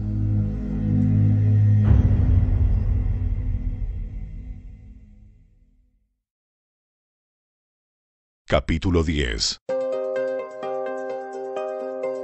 El Señor le dijo a Moisés, Haz dos trompetas de plata labrada a martillo para convocar a la comunidad a reunirse y dar la señal de levantar el campamento. Al toque de ambas trompetas, todos deben reunirse ante ti a la entrada del tabernáculo. Pero si se toca solo una trompeta, entonces solo los líderes, los jefes de los clanes de Israel, tendrán que presentarse ante ti. Cuando hagas sonar la señal para continuar el viaje, las tribus acampadas en el lado oriental del tabernáculo levantarán el campamento y avanzarán. Cuando hagas sonar la señal por segunda vez, las tribus acampadas en el lado sur las seguirán. Haz sonar toques cortos como señal de ponerse en marcha, pero cuando convoques al pueblo a asamblea, toca las trompetas de manera diferente. Únicamente los sacerdotes, los descendientes de Aarón, podrán tocar las trompetas. Esta es una ley perpetua para ustedes y tendrá que cumplirse de generación en generación. Cuando lleguen a su propia tierra y vayan a la guerra contra sus enemigos que los atacan, darán la alarma con las trompetas. Entonces el Señor su Dios los recordará y los rescatará de sus enemigos. También hagan sonar las trompetas en tiempos de alegría, en sus festivales anuales y al principio de cada mes. Además, toquen las trompetas cuando entreguen las ofrendas quemadas y las ofrendas de paz. Las trompetas le recordarán a su Dios el pacto que hizo con ustedes. Yo soy el Señor su Dios. Durante el segundo año después que Israel saliera de Egipto, el día 20 del segundo mes, la nube se elevó del tabernáculo del pacto. Entonces los israelitas salieron del desierto de Sinaí y viajaron de un lugar a otro hasta que la nube se detuvo en el desierto de Parán. Cuando el pueblo salió por primera vez, siguiendo las instrucciones que el Señor había dado por medio de Moisés, las tropas de Judá iban delante. Estas marchaban detrás de su estandarte y su jefe era Naasón, hijo de Aminadab. Las siguieron las tropas de la tribu de Isaacar, dirigidas por Natanael, hijo de Suar, y también las tropas de la tribu de Zabulón, dirigidas por Eliab, hijo de Elón. Después se desarmó el tabernáculo, y las siguientes en ponerse en marcha fueron las divisiones gersonitas y meraritas de los levitas, llevando consigo el tabernáculo. Las tropas de Rubén fueron las próximas en salir y marchaban tras su estandarte. Su jefe era Elisur, hijo de Sedeur. La siguieron las tropas de la tribu de Simeón, dirigidas por Selumiel, hijo de Surisadai, y también las tropas de la tribu de Gad, dirigidas por Eliasaf, hijo de Deuel. Luego salió la división coatita de los levitas, que llevaba consigo los objetos sagrados del tabernáculo. El tabernáculo debía estar ya instalado en su nueva ubicación antes de que ellos llegaran al próximo lugar de campamento. Las tropas de Efraín marcharon a continuación detrás de su estandarte. Su jefe era Elisama, hijo de Amiud.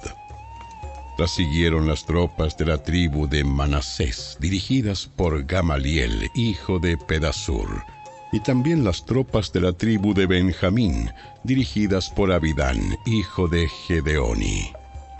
Las últimas en salir fueron las tropas de Dan, que marchaban tras su estandarte, a la retaguardia de todos los campamentos tribales.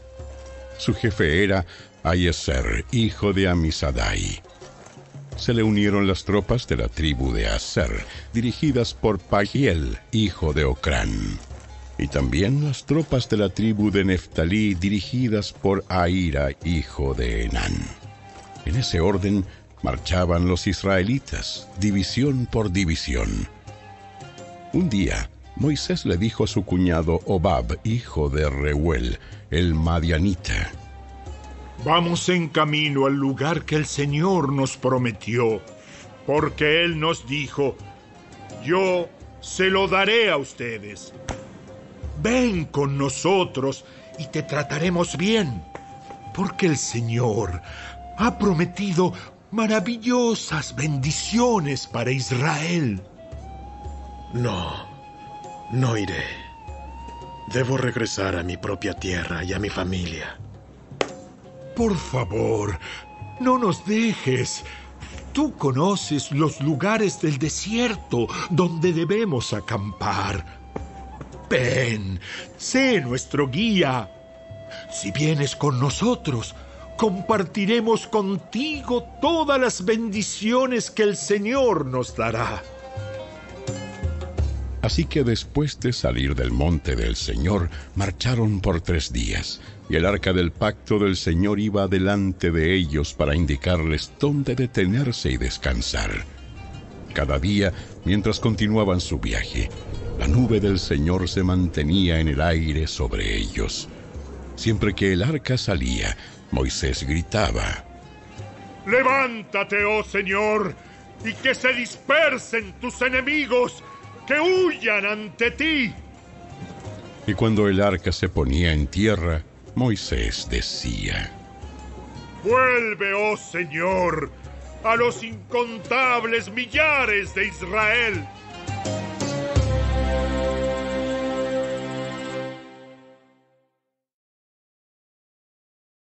Capítulo 11 Poco después el pueblo comenzó a quejarse de las privaciones que enfrentaba, y el Señor oyó todo lo que decían. Entonces el enojo del Señor se encendió contra ellos y envió un fuego que ardió entre ellos y destruyó a algunos en las afueras del campamento. Así que el pueblo pidió ayuda a gritos a Moisés, y cuando él oró al Señor, el fuego se apagó.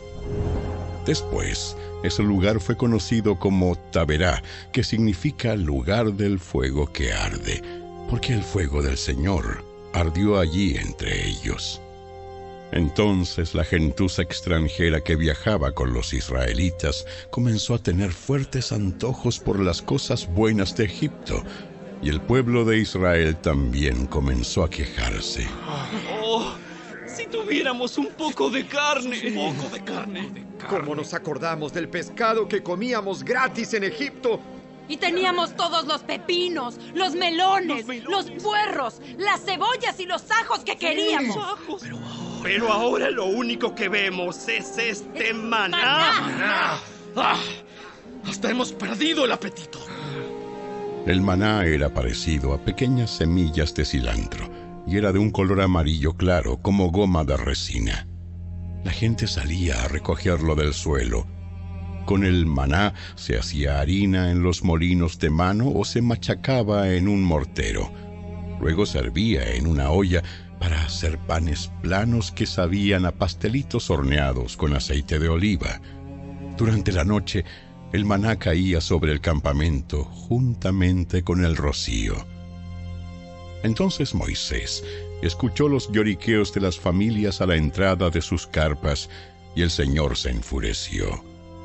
Moisés también estaba muy molesto y le dijo al Señor, ¿Por qué me tratas a mí, tu servidor, con tanta dureza? Ten misericordia de mí.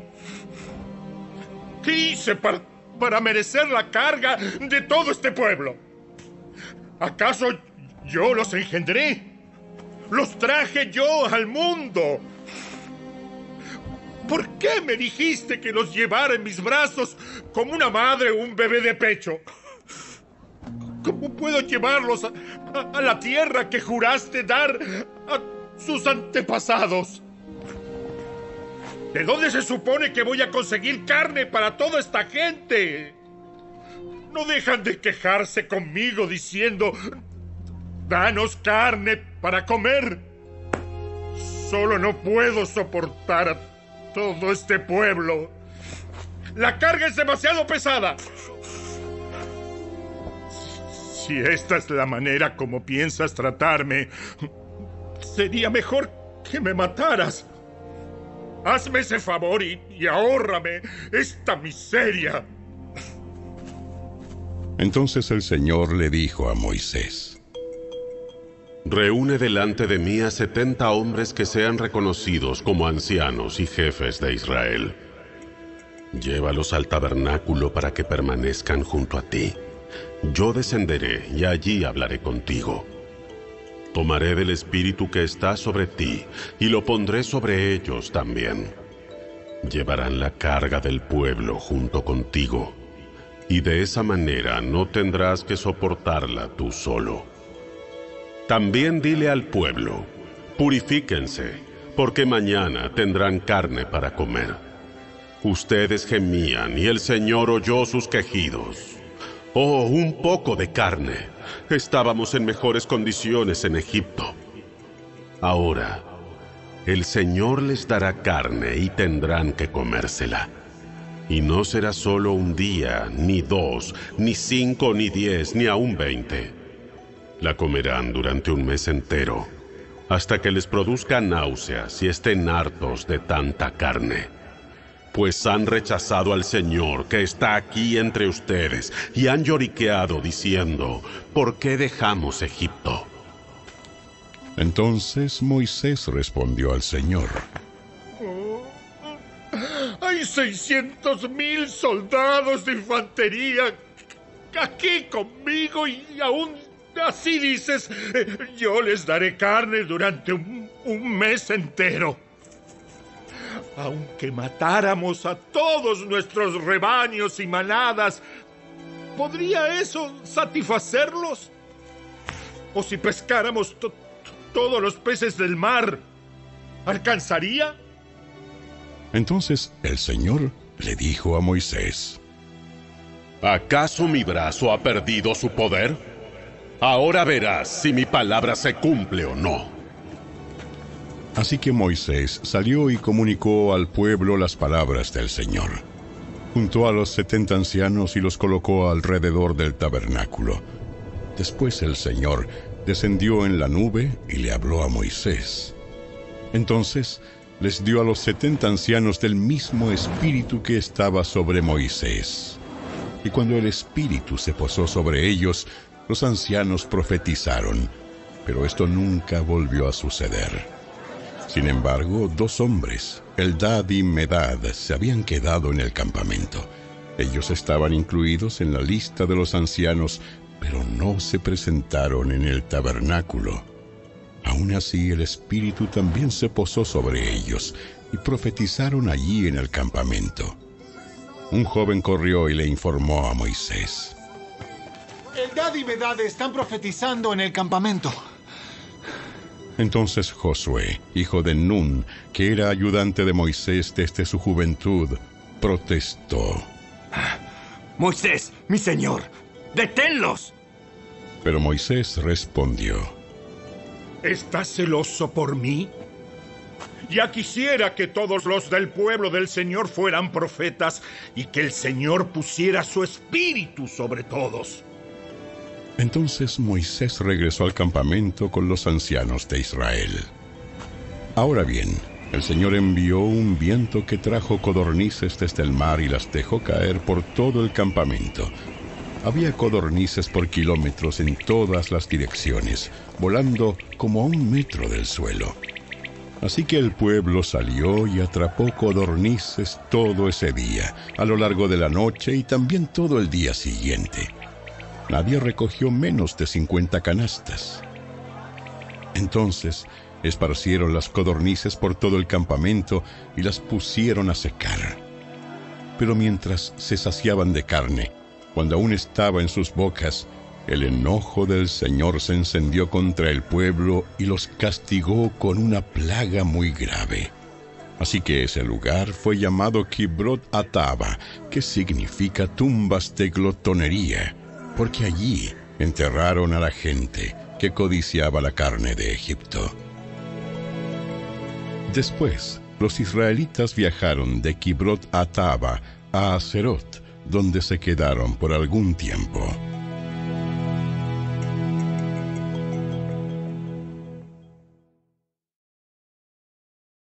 Capítulo 12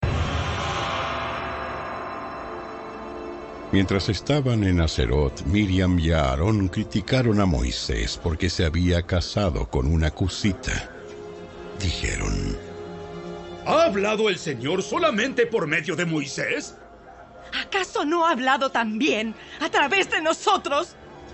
y el Señor los oyó. Ahora bien, Moisés era muy humilde más que cualquier otra persona en la tierra. Así que el Señor llamó de inmediato a Moisés, a Aarón y a Miriam y les dijo, Vayan los tres al tabernáculo. y los tres fueron allí. Entonces el Señor descendió en la columna de nube y se detuvo en la entrada del tabernáculo. Aarón y Miriam, Ellos dieron un paso al frente y el Señor les habló. escuchen lo que voy a decir. Si hubiera profetas entre ustedes, yo, el Señor, me revelaría en visiones. Les hablaría en sueños, pero no con mi siervo Moisés. De toda mi casa, Él es en quien confío. Yo le hablo a Él cara a cara, con claridad y no en acertijos. Él ve al Señor como Él es. Entonces, ¿por qué no tuvieron temor de criticar a mi siervo Moisés? El Señor estaba muy enojado con ellos y se fue. Cuando la nube dejó de estar encima del tabernáculo, allí estaba Miriam con su piel tan blanca como la nieve, leprosa. Cuando Aarón vio lo que había pasado con ella, clamó a Moisés. Oh, mi Señor, por favor, no nos castigues por este pecado que tan neciamente cometimos. No dejes que ella sea como un bebé que nace muerto y que ya está en descomposición. Entonces Moisés clamó al Señor. Oh Dios, te suplico que la sanes. Pero el Señor le dijo a Moisés, Si el padre de Miriam tan solo la escupiera en la cara, ¿no duraría su contaminación siete días? Por lo tanto, manténla fuera del campamento durante siete días y después podrá ser aceptada de nuevo.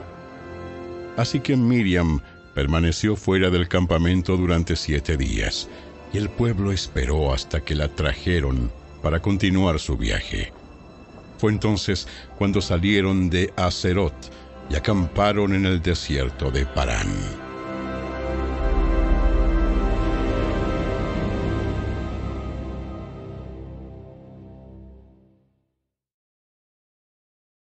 Capítulo 13 El Señor le dijo a Moisés, Envía hombres a explorar la tierra de Canaán, la tierra que les daré a los israelitas.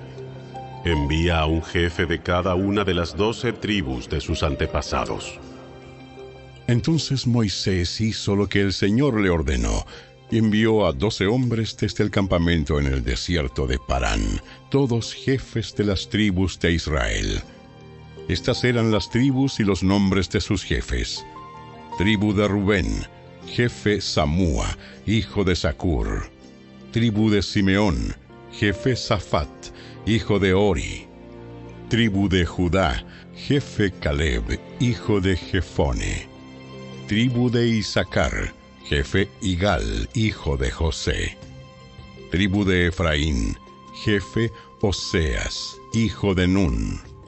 Tribu de Benjamín, jefe Palti, hijo de Rafú. Tribu de Zabulón, jefe Gadiel, hijo de Sodi. Tribu de Manasés, hijo de José, jefe Gadi, hijo de Susi. Tribu de Dan, jefe Amiel, hijo de Gemali. Tribu de Aser, jefe Setur, hijo de Micael. Tribu de Neftalí, jefe Nabi, hijo de Bapsi. Tribu de Gad, jefe Jeuel, hijo de Maki. Estos son los nombres de los hombres que Moisés envió a explorar la tierra.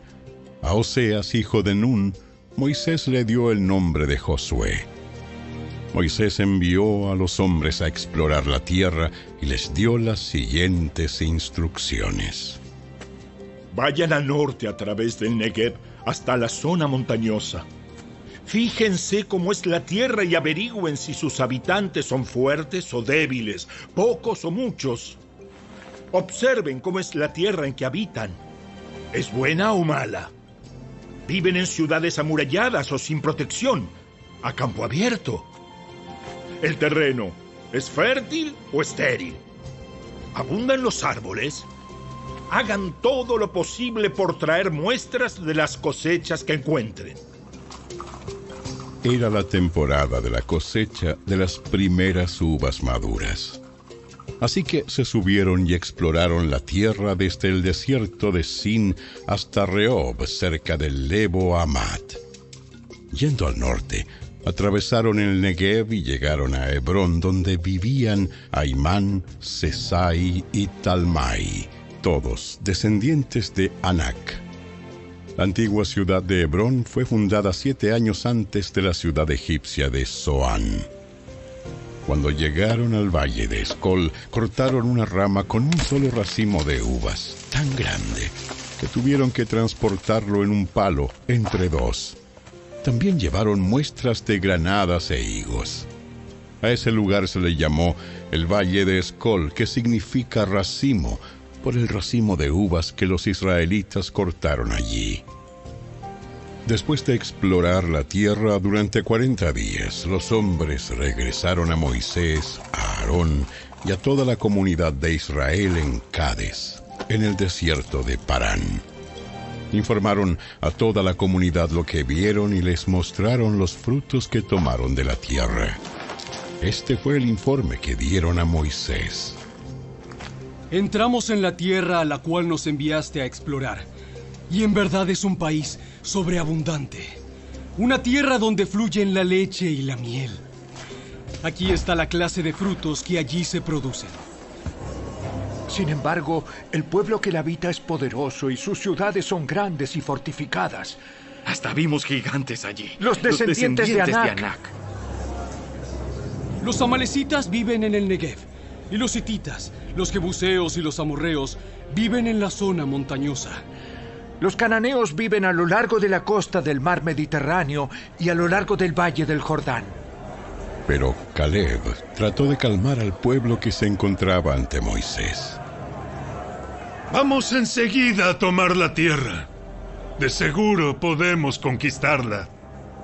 Pero los demás hombres que exploraron la tierra con él no estuvieron de acuerdo. No podemos, ir, contra, ellos. Son, más, fuertes. que nosotros. Entonces comenzaron a divulgar entre los israelitas el siguiente mal informe sobre la tierra. La tierra que atravesamos y exploramos devorará a todo aquel que vaya a vivir allí. Todos los habitantes que vimos son enormes. Hasta había gigantes, los descendientes de Anak. Al lado de ellos nos sentíamos como saltamontes. Y así, nos, miraban, ellos.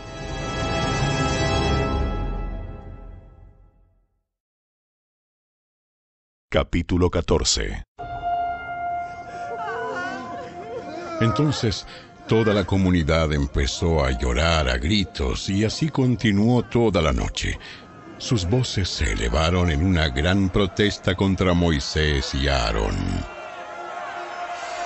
Si tan solo hubiéramos muerto en Egipto. o incluso aquí, en el desierto. ¡En el desierto! ¿Por qué el Señor? ¿Por qué el Señor nos está llevando a esta tierra? Solo para que muramos en batalla. A nuestras esposas y a nuestros hijos se llevarán como botín. ¡Como botín! ¿No sería mejor volvernos a Egipto? ¿No sería mejor volvernos a Egipto? Entonces conspiraron entre ellos. Escojamos a un nuevo líder. Y regresemos, a Egipto. Entonces Moisés y Aarón cayeron rostro en tierra ante toda la comunidad de Israel dos de los hombres que exploraron la tierra, Josué, hijo de Nun, y Caleb, hijo de Jefone, se rasgaron la ropa y dijeron a todo el pueblo de Israel, La tierra que atravesamos y exploramos es maravillosa. Si el Señor se agrada de nosotros, Él nos llevará a salvo a esa tierra y nos la entregará. Es una tierra fértil, donde fluyen la leche y la miel. No se rebelen contra el Señor y no teman al pueblo de esa tierra. Para nosotros son como presa indefensa. Ellos no tienen protección. Pero el Señor está con nosotros. No, les tengan, miedo. Sin embargo, toda la comunidad comenzó a decir que apedrearan a Josué y a Caleb. Entonces la gloriosa presencia del Señor se apareció a todos los israelitas en el tabernáculo. El Señor le dijo a Moisés, ¿Hasta cuándo me despreciará este pueblo? ¿Nunca me creerán, aún después de todas las señales milagrosas que hice entre ellos? Negaré que son míos y los destruiré con una plaga. Luego te convertiré en una nación grande y más poderosa que ellos. Pero Moisés respondió, ¿Qué pensarán los egipcios cuando oigan acerca de esto? Ellos saben muy bien cómo demostraste tu poder cuando rescataste a tu pueblo de Egipto. Si ahora los destruyes, entonces los egipcios lo informarán a los habitantes de, de esta tierra los cuales ya escucharon que vives en medio de tu pueblo. Ellos saben, Señor, que te apareciste a tu pueblo cara a cara y que tu columna de nubes se mantiene en el aire sobre ellos. Saben que de día vas delante de ellos en la columna de nube por la noche en la columna de fuego. Así que si ahora matas a, todo el pueblo de un solo golpe, las naciones que han oído acerca de tu fama dirán, como el Señor no pudo llevarlos a, la tierra que juró darles, los mató en el desierto. Por favor, Señor,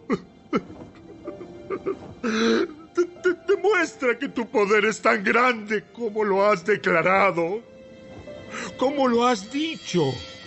El Señor es lento para enojarse y, y, está lleno de amor inagotable y perdona toda clase de pecado y rebelión. Pero no absuelve al, culpable. Él extiende los pecados de los padres sobre sus hijos. Toda la familia se ve afectada. Hasta los hijos de la tercera y la cuarta generación. En conformidad con tu magnífico e inagotable amor.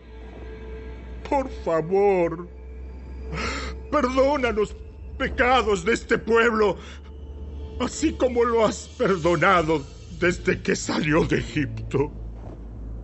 Entonces el Señor le dijo, Los perdonaré como me lo pides, pero tan cierto como que yo vivo y tan cierto como que la tierra está llena de la gloria del Señor, ni uno solo de este pueblo entrará jamás en esa tierra. Todos vieron mi gloriosa presencia y las señales milagrosas que realicé tanto en Egipto como en el desierto. Pero vez tras vez me han probado, rehusando escuchar mi voz. Ni siquiera verán la tierra que juré dar a sus antepasados. Ninguno de los que me trataron con desdén la verá. Sin embargo, mi servidor Caleb tiene una actitud diferente a los demás. Él se ha mantenido fiel a mí. Por lo tanto, yo lo llevaré a la tierra que él exploró. Sus descendientes tomarán posesión de la porción de la tierra que les corresponde. Ahora bien, den la vuelta y no sigan hacia la tierra donde habitan los amalecitas y los cananeos. Mañana deberán partir al desierto en dirección del Mar Rojo. Entonces el Señor les dijo a Moisés y a Aarón, ¿Hasta cuándo debo tolerar a esta perversa comunidad y sus quejas en mi contra? Sí, he oído las quejas que los israelitas tienen contra mí. Ahora bien, díganles lo siguiente. Tan cierto como que yo vivo, declara el Señor, haré con ustedes precisamente lo que les oí decir. Todos caerán muertos en este desierto ya que se quejaron en contra de mí. Cada uno de los registrados que tiene 20 años o más morirá. No entrarán a ocupar la tierra que yo juré darles, excepto Caleb, hijo de Jefone, y Josué, hijo de Nun. Ustedes dijeron que sus niños serían llevados como botín. Pues bien, yo me ocuparé de que entren a salvo a esa tierra y que disfruten lo que ustedes despreciaron. Pero en cuanto a ustedes, caerán muertos en este desierto. Sus hijos serán como pastores que vagarán por el desierto durante 40 años y de esa manera ellos pagarán por la infidelidad de ustedes hasta que el último de ustedes caiga muerto en el desierto puesto que sus hombres exploraron la tierra durante 40 días. Ustedes andarán vagando en el desierto por 40 años, un año por cada día, y así sufrirán las consecuencias de sus pecados. Entonces sabrán lo que es tenerme como enemigo. Yo, el Señor, he hablado. Sin falta, haré todas estas cosas a cada miembro de la comunidad que conspiró contra mí. Serán destruidos en este desierto y aquí morirán. Entonces, los diez hombres que Moisés envió a explorar la tierra, que por sus malos informes incitaron la rebelión contra el Señor, fueron heridos de muerte por una plaga delante del Señor. De los doce que exploraron la tierra, solo Josué y Caleb siguieron vivos. Después, cuando Moisés comunicó las palabras del Señor a todos los israelitas, se llenaron de profundo dolor.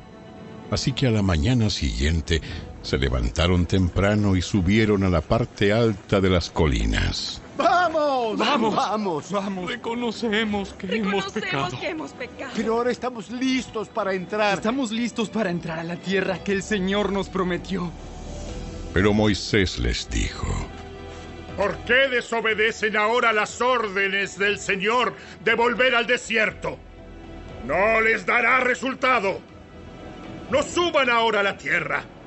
Lo único que sucederá es que sus enemigos los aplastarán, porque el Señor no está con ustedes.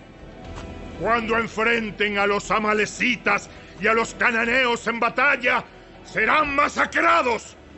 El Señor los abandonará, porque ustedes abandonaron al Señor. Sin embargo, el pueblo avanzó con insolencia hacia la zona montañosa, aunque ni Moisés ni el arca del pacto del Señor salieron del campamento. Entonces los amalecitas y los cananeos que vivían en las montañas descendieron, los atacaron y los vencieron, haciéndolos huir hasta Orma.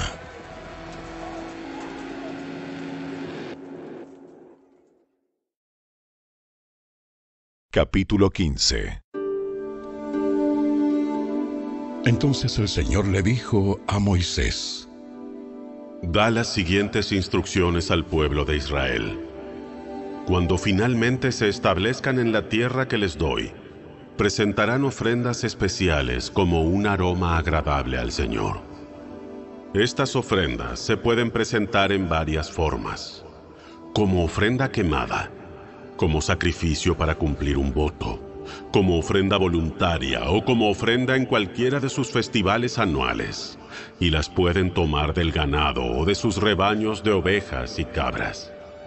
Cuando presenten estas ofrendas, también deben dar al Señor una ofrenda de grano de dos litros de harina selecta mezclada con un litro de aceite de oliva. Por cada cordero presentado como ofrenda quemada o como sacrificio especial, deben también presentar un litro de vino como ofrenda líquida. Si el sacrificio es un carnero, entreguen una ofrenda de grano de cuatro litros de harina selecta mezclada con un litro y tercio de aceite de oliva y un litro y tercio de vino como ofrenda líquida. Será un aroma agradable al Señor. Cuando presenten un becerro como ofrenda quemada, como sacrificio para cumplir un voto o como ofrenda de paz al Señor, Deben también dar una ofrenda de grano de 6 litros de harina selecta, mezclada con 2 litros de aceite de oliva, y 2 litros de vino como ofrenda líquida. Esta será una ofrenda especial, un aroma agradable al Señor. Cada sacrificio, ya sea un toro, un carnero, un cordero o un cabrito, se preparará de la manera indicada. Sigan estas instrucciones con cada ofrenda que presenten. Todo israelita de nacimiento tiene que seguir estas instrucciones cuando presente una ofrenda especial como un aroma agradable al Señor. Si algún extranjero los visita o vive entre ustedes y quiere presentar una ofrenda especial como un aroma agradable al Señor, tiene que seguir estos mismos procedimientos. Los israelitas de nacimiento y los extranjeros son iguales ante el Señor y están sujetos a los mismos decretos. Esta es una ley perpetua para ustedes. Tendrá que cumplirse de generación en generación. Las mismas instrucciones y ordenanzas se aplicarán tanto a ustedes como a los extranjeros que vivan entre ustedes. Además, el Señor le dijo a Moisés, Da las siguientes instrucciones al pueblo de Israel. Cuando lleguen a la tierra donde los llevo y coman de los cultivos que crecen allí, separarán una parte de ellos como ofrenda sagrada al Señor. De la primera harina molida, presenten un pan y sepárenlo como ofrenda sagrada, como lo hacen con el primer grano del campo de trillar. En todas las generaciones venideras, cada año presentarán una ofrenda sagrada al Señor de la primera harina molida. Pero supongamos que ustedes, sin intención, no llevan a cabo todos estos mandatos que el Señor les dio por medio de Moisés. Y supongamos que en el futuro sus descendientes no hacen todo lo que el Señor les ordenó por medio de Moisés. Si el error se cometiera involuntariamente y la comunidad no se diera cuenta de ello, toda la comunidad presentará un becerro como ofrenda quemada, como un aroma agradable al Señor. Esta ofrenda se ofrecerá juntamente con la ofrenda obligatoria de grano y la ofrenda líquida, y con un chivo como ofrenda por el pecado. Con esta ofrenda, el sacerdote purificará a toda la comunidad de Israel. De esa manera los hará justos ante el Señor y quedarán perdonados. Pues fue un pecado sin intención, y lo corrigieron con sus ofrendas al Señor, la ofrenda especial y la ofrenda por el pecado toda la comunidad de Israel será perdonada, incluidos los extranjeros que vivan entre ustedes, porque todo el pueblo estaba involucrado en el pecado. Si un individuo comete un pecado involuntariamente, la persona culpable llevará una cabra de un año como ofrenda por el pecado. El sacerdote la sacrificará para purificar a la persona culpable ante el Señor, y la persona será perdonada. Estas mismas instrucciones se aplican tanto a los israelitas de nacimiento como a los extranjeros que viven entre ustedes. Sin embargo, aquellos que descaradamente violen la voluntad del Señor, sean israelitas de nacimiento o extranjeros, blasfeman contra el Señor y deben ser excluidos de la comunidad puesto que trataron la palabra del Señor con desdén y desobedecieron su mandato de manera deliberada. Deben ser completamente excluidos y sufrirán el castigo por su pecado. Cierto día, mientras el pueblo de Israel estaba en el desierto, descubrieron a un hombre que recogía madera durante el día de descanso. Los que lo encontraron lo llevaron ante Moisés, Aarón y el resto de la comunidad. Lo mantuvieron bajo vigilancia, pues no sabían qué hacer con él. Entonces el Señor le dijo a Moisés, El hombre debe ser ejecutado. Toda la comunidad lo apedreará fuera del campamento. Así que la comunidad entera sacó al hombre del campamento y lo apedrearon a muerte, tal como el Señor le había ordenado a Moisés. Entonces el Señor le dijo a Moisés, Da las siguientes instrucciones al pueblo de Israel. En todas las generaciones venideras harán borlas al borde de su ropa y las atarán con un cordón azul. Cuando vean las borlas, recordarán y obedecerán todos los mandatos del Señor, en lugar de seguir sus propios deseos y contaminarse, tal como es su tendencia. Las borlas los ayudarán a recordar que deben obedecer todos mis mandatos y ser santos a su Dios. Yo soy el Señor su Dios que los sacó de la tierra de Egipto para ser su Dios. Yo soy el Señor su Dios.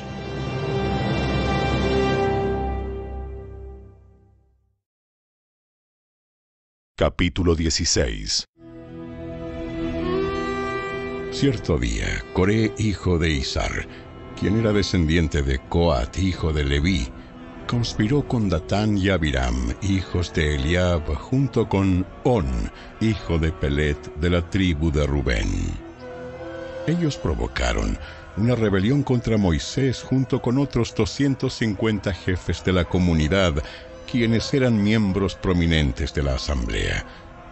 Todos se unieron contra Moisés y Aarón y les dijeron, Ustedes han ido demasiado lejos. El Señor santificó a la comunidad entera de Israel y Él está con todos nosotros. ¿Qué derecho tienen ustedes para actuar como si fueran superiores al resto del pueblo del Señor? Cuando Moisés oyó lo que decían, cayó rostro en tierra. Entonces les dijo a Coré y a sus seguidores, Mañana por la mañana, el Señor nos mostrará quién le pertenece a Él y quién es santo. El Señor permitirá la entrada a su presencia solo a quienes Él elija. Coré, tú y tus seguidores Preparen sus recipientes para quemar incienso. Mañana enciendan fuego en ellos y quemen incienso ante el Señor. Entonces, veremos a quién elige el Señor como su santo. Ustedes, levitas, son los que han ido demasiado lejos. Moisés le habló de nuevo a Coré. Ahora escuchen, levitas. ¿Les parece de poca importancia que el Dios de Israel los escogiera de entre toda la comunidad israelita para estar cerca de Él, de manera que sirvan en el tabernáculo del Señor y que estén delante de los israelitas para ministrarles? Coré, Él ya les dio este ministerio especial a ti y a tus hermanos levitas. Ahora también reclaman el sacerdocio. En realidad, es contra el Señor que tú y tus seguidores se rebelan. Pues, ¿quién es Aarón para que se quejen de él? Luego Moisés mandó llamar a Datán y a Abiram, los hijos de Eliab, pero ellos respondieron: Rehusamos, Rehusamos presentarnos, presentarnos ante ti. ¿No te basta que nos sacaste de Egipto, una tierra donde fluyen la leche y la miel, para matarnos aquí en este desierto? ¿Y que además ahora nos trates como a tus súbditos? Es más, no nos has llevado a una tierra donde fluyen la leche y la miel. Ni nos has dado una nueva patria con campos y viñedos. Intentas engañar a estos hombres. Nosotros no iremos. ¡Nosotros no iremos! Entonces Moisés se enojó mucho y le dijo al Señor: No acepte sus ofrendas de grano. Yo no les he quitado ni siquiera un burro, ni jamás he lastimado a ninguno de ellos. Y Moisés le dijo a Coré: Tú y tus seguidores deberán venir aquí mañana y presentarse ante el Señor. Aarón también estará presente. Tú y cada uno de tus 250 seguidores deberán preparar un incensario y ponerle incienso para que todos puedan presentarlos ante el Señor. Aarón también llevará el suyo. Así que cada hombre preparó un recipiente para quemar incienso, lo encendió y le puso incienso. Después se presentaron a la entrada del tabernáculo con Moisés y Aarón. Mientras tanto, Corea había incitado a toda la comunidad contra Moisés y Aarón, y todos se reunieron a la entrada del tabernáculo. Entonces, la gloriosa presencia del Señor se apareció ante toda la comunidad, y el Señor les dijo a Moisés y a Aarón, Aléjense de todas estas personas para que pueda destruirlas en el acto. Pero Moisés y Aarón cayeron rostro en tierra y rogaron. Oh Dios, tú, tú eres el Dios que da aliento a todas las criaturas. Tienes que enojarte con todo el pueblo cuando solo un hombre pe peca. Y el Señor le dijo a Moisés, Entonces dile a todo el pueblo que se aleje de las carpas de Coré, Datán y Abiram. Así que Moisés se levantó y fue a toda prisa hasta las carpas de Datán y Abiram, seguido por los ancianos de Israel. ¡Rápido! Aléjense de las carpas de estos hombres perversos y no toquen ninguna de sus pertenencias. De lo contrario, serán destruidos por el pecado de ellos. Entonces todo el pueblo se alejó de las carpas de Coré, Datán y Abiram. Pero Datán y Abiram salieron y esperaron de pie a la entrada de sus carpas, junto con sus esposas, sus hijos y sus pequeños. Y Moisés les dijo, Esta es la manera en que sabrán que el Señor me ha enviado a realizar todas estas cosas, pues no las he hecho por mi propia cuenta, Si estos hombres mueren de muerte natural, o si nada fuera de lo común les sucede, entonces el Señor no me ha enviado. Pero si el Señor hace algo totalmente nuevo y la tierra abre su boca y se los traga con todas sus pertenencias y descienden vivos a la tumba, entonces ustedes sabrán que estos hombres mostraron desprecio por el Señor. Apenas Moisés terminó de decir estas palabras, la tierra repentinamente se abrió debajo de ellos. La tierra abrió la boca y se tragó a los hombres, junto con todos los de su casa y todos sus seguidores que estaban junto a ellos, y todo lo que poseían. Así que descendieron vivos a la tumba, junto con todas sus pertenencias. La tierra se cerró encima de ellos y desaparecieron de entre el pueblo de Israel. Y toda la gente que los rodeaba huyó cuando oyeron sus gritos. ¡La tierra nos tragará a nosotros también! ¡La tierra nos tragará a nosotros también! Entonces un fuego ardiente salió del Señor y consumió a los 250 hombres que ofrecían incienso.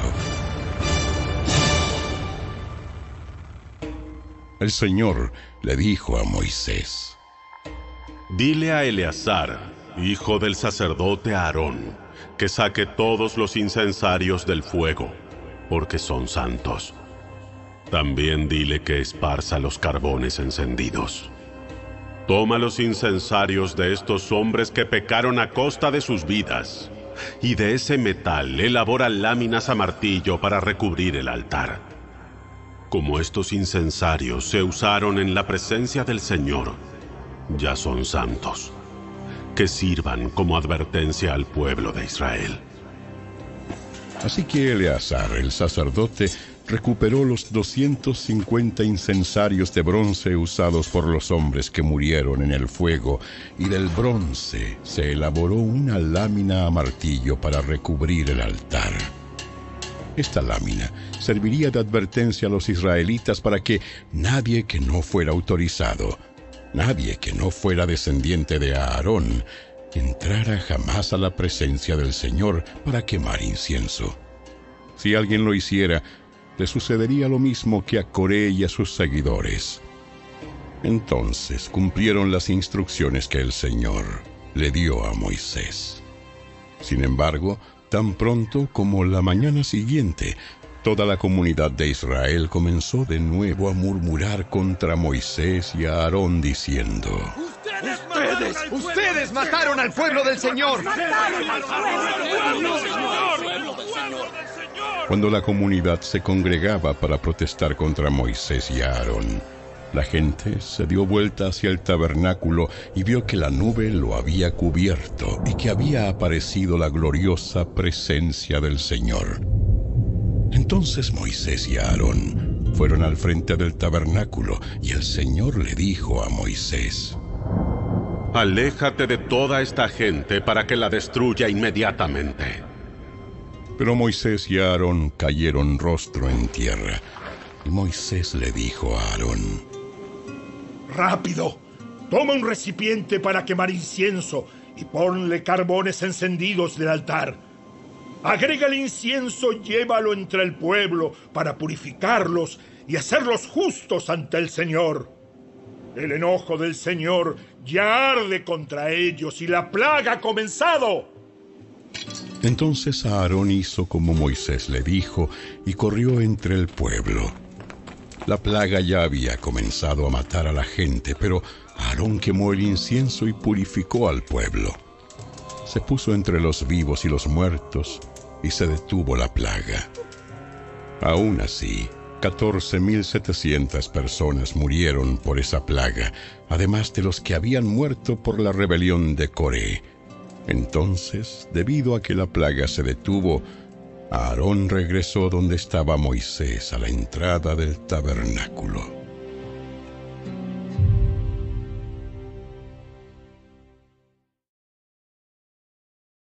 Capítulo 17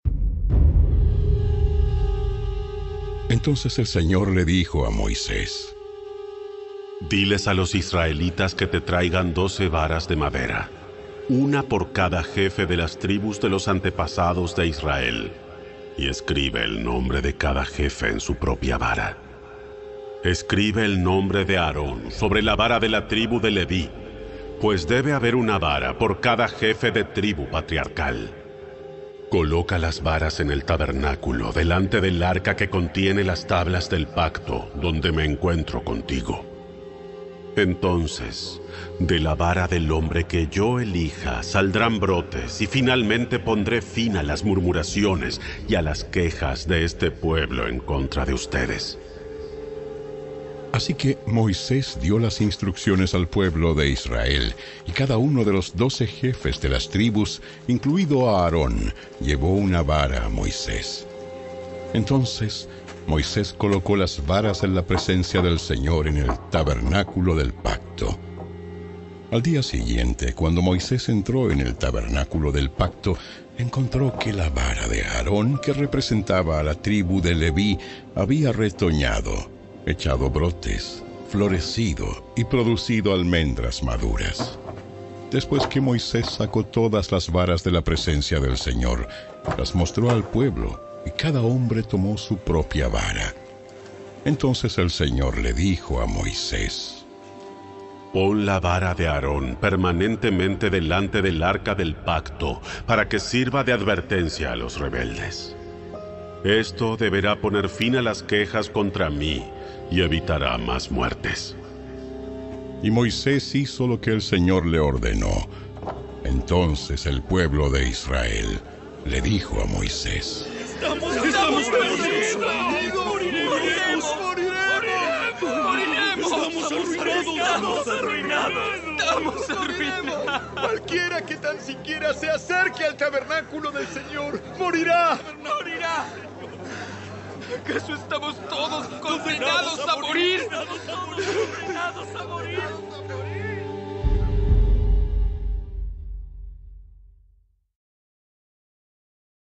Capítulo 18 Luego el Señor le dijo a Aarón, Tú, tus hijos y tus parientes de la tribu de Leví serán los responsables de cualquier ofensa relacionada con el santuario. Pero solo tú y tus hijos serán los responsables de las faltas relacionadas con el sacerdocio. Trae a tus parientes de la tribu de Leví, tu tribu patriarcal, para que te ayuden, a ti y a tus hijos, a realizar los deberes sagrados delante del tabernáculo del pacto. Sin embargo, cuando los levitas realicen los deberes asignados en el tabernáculo, deberán tener cuidado de no acercarse a los objetos sagrados ni al altar. Si lo hacen, tanto tú como ellos morirán. Los levitas te ayudarán con el cumplimiento de sus responsabilidades del cuidado y el mantenimiento del tabernáculo, pero no podrá ayudarte ninguna persona que no esté autorizada. Ustedes realizarán los deberes sagrados dentro del santuario y en el altar. Si siguen estas instrucciones, el enojo del Señor nunca jamás se encenderá contra el pueblo de Israel. Yo mismo escogí a tus hermanos levitas de entre los israelitas para que sean tus ayudantes especiales. Ellos son un regalo para ti, dedicados al Señor para servir en el tabernáculo. Pero tú y tus hijos, los sacerdotes, deben llevar a cabo personalmente todos los rituales sacerdotales relacionados con el altar y con todo lo que está detrás de la cortina interior yo te doy el sacerdocio como un privilegio de servicio. Cualquier persona que se acerque al santuario sin estar autorizada será ejecutada. El Señor le dio más instrucciones a Aarón. Yo mismo te he puesto a cargo de todas las ofrendas sagradas que me trae el pueblo de Israel. A ti y a tus hijos les he dado todas estas ofrendas consagradas como su porción perpetua. A ti te corresponde la porción de las ofrendas sumamente santas que no se quema en el fuego. Esta porción de todas las ofrendas sumamente santas las ofrendas de grano, las ofrendas por el pecado y las ofrendas por la culpa. Será sumamente santa y te pertenece a ti y a tus hijos. La comerás como una ofrenda sumamente santa. Todo varón puede comer de ella y deben tratarla como sumamente santa. También te pertenecen todas las ofrendas sagradas y las ofrendas especiales que los israelitas me presenten al levantarlas ante el altar. Yo te las he dado a ti y a tus hijos e hijas como tu porción perpetua. Todo miembro de tu familia que esté ceremonialmente puro podrá comer de estas ofrendas. También te doy las ofrendas de la cosecha que el pueblo presenta al Señor, lo mejor del aceite de oliva y del vino nuevo y del grano. Todas las primeras cosechas de la tierra que el pueblo presente al Señor te pertenecen. Todo miembro de tu familia que esté ceremonialmente puro podrá comer de estos alimentos. Todo lo que en Israel haya sido consagrado especialmente para el Señor también te pertenece. Todo primer nacido, sea humano o animal, que se ofrece al Señor, será tuyo. Pero siempre tendrán que redimir a los primeros hijos varones y a las primeras crías de los animales ceremonialmente impuros. Los rescatarán al mes de haber nacido. El precio de rescate es cinco piezas de plata, calculado según el peso del ciclo del santuario, que equivale a 20 jeras. Sin embargo, no podrán redimir a las primeras crías del ganado, de las ovejas o de las cabras. Estas están consagradas y han sido apartadas para el Señor. Rocía su sangre en el altar y quema su grasa como ofrenda especial de aroma agradable al Señor. La carne de estos animales será tuya, así como el pecho y el muslo derecho que se presentan al levantarlos como una ofrenda especial ante el altar. Así es, te doy todas estas ofrendas sagradas que el pueblo de Israel lleva al Señor. Son para ti y tus hijos e hijas, para que las coman como su porción perpetua.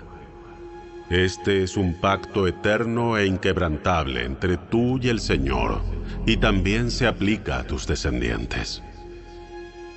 El Señor le dijo a Aarón, Ustedes, los sacerdotes, no recibirán ninguna asignación de tierra ni porción de terreno entre el pueblo de Israel. Yo soy tu porción y tu asignación. En cuanto a la tribu de Leví, tus parientes, los recompensaré por su servicio en el tabernáculo. En lugar de una asignación de tierra, les daré los diezmos de toda la tierra de Israel. De ahora en adelante, ningún israelita, con excepción de los sacerdotes o los levitas, podrá acercarse al tabernáculo. Si alguien se acerca, será declarado culpable y morirá. Únicamente los levitas podrán servir en el tabernáculo y serán los responsables de toda ofensa cometida contra el tabernáculo. Esta es una ley perpetua para ustedes y tendrá que cumplirse de generación en generación. Los levitas no recibirán ninguna asignación de tierra entre los israelitas porque yo les he dado los diezmos del pueblo de Israel, que han sido entregados como ofrendas sagradas al Señor. Esta será la porción de los levitas. Por eso les he dicho que no recibirán ninguna asignación de tierra entre los israelitas. El Señor también le dijo a Moisés, Da las siguientes instrucciones a los levitas. Cuando reciban de los israelitas los diezmos que les he asignado como su porción, entreguen una décima parte de ellos, un diezmo de los diezmos, al Señor como ofrenda sagrada. El Señor contará esta ofrenda de ustedes como una ofrenda de cosecha, como si fuera el primer grano de su propio campo de trillar o el vino de su propio lagar. La décima parte de los diezmos que reciben de los israelitas tendrán que presentarla como ofrenda sagrada para el Señor. Esta es la porción sagrada del Señor, y tienen que presentarla al sacerdote Aarón. De todas las ofrendas recibidas, asegúrense de dar lo mejor al Señor. Da también las siguientes instrucciones a los levitas. Cuando presenten la mejor parte como su ofrenda, esta será considerada como si viniera de su propio campo de trillar o de su lagar. Levitas, ustedes y sus familias podrán comer este alimento donde quieran, porque constituye su recompensa por servir en el tabernáculo no serán considerados culpables por aceptar los diezmos ofrecidos al Señor si dan la mejor porción a los sacerdotes. Sin embargo, tengan cuidado de no considerar las ofrendas sagradas del pueblo de Israel como si fueran algo ordinario. Si lo hacen, morirán.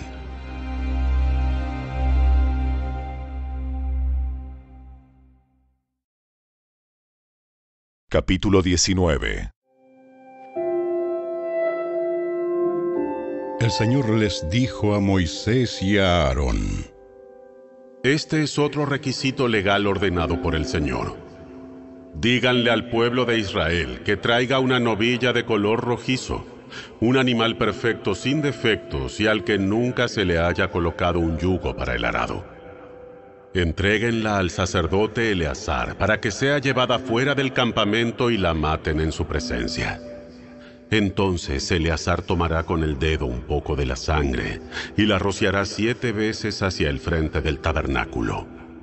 La novilla será quemada por completo, la piel, la carne, la sangre y el estiércol, en presencia de Eleazar. Después, el sacerdote Eleazar tomará un palo de cedro, una rama de hisopo y un poco de hilo escarlata, y los arrojará en el fuego donde se quema la novilla. Luego el sacerdote lavará su ropa y se bañará en agua. Después podrá volver al campamento, aunque permanecerá ceremonialmente impuro hasta el anochecer. El hombre que queme el animal también lavará su ropa y se bañará en agua, y también permanecerá impuro hasta el anochecer. Luego, Alguien que esté ceremonialmente puro recogerá las cenizas de la novilla y las depositará fuera del campamento en un lugar ceremonialmente puro. Las conservarán allí para que la comunidad de Israel las use en el agua para la ceremonia de purificación. Esta ceremonia se realiza para quitar los pecados. El hombre que recoja las cenizas de la novilla también lavará su ropa y quedará ceremonialmente impuro hasta el anochecer. Esta será una ley perpetua para los israelitas y para todo extranjero que viva entre ellos. El que toque el cadáver de un ser humano quedará ceremonialmente impuro durante siete días. Esta persona debe purificarse el tercer y el séptimo día con el agua de la purificación entonces quedará purificada. Pero si no lo hace el tercer y el séptimo día, quedará impura aún después del séptimo día. El que toque un cadáver y no se purifique de la debida manera contamina el tabernáculo del Señor y será excluido de la comunidad de Israel.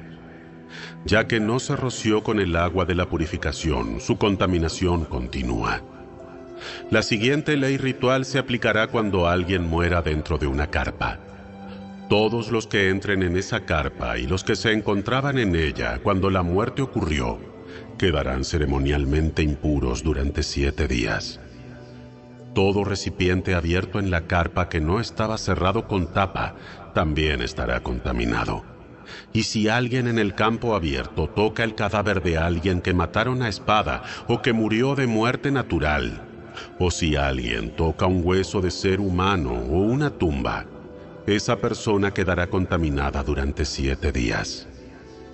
Para quitar la contaminación, pongan en un frasco parte de las cenizas de la ofrenda quemada de la purificación y echen agua fresca sobre ellas.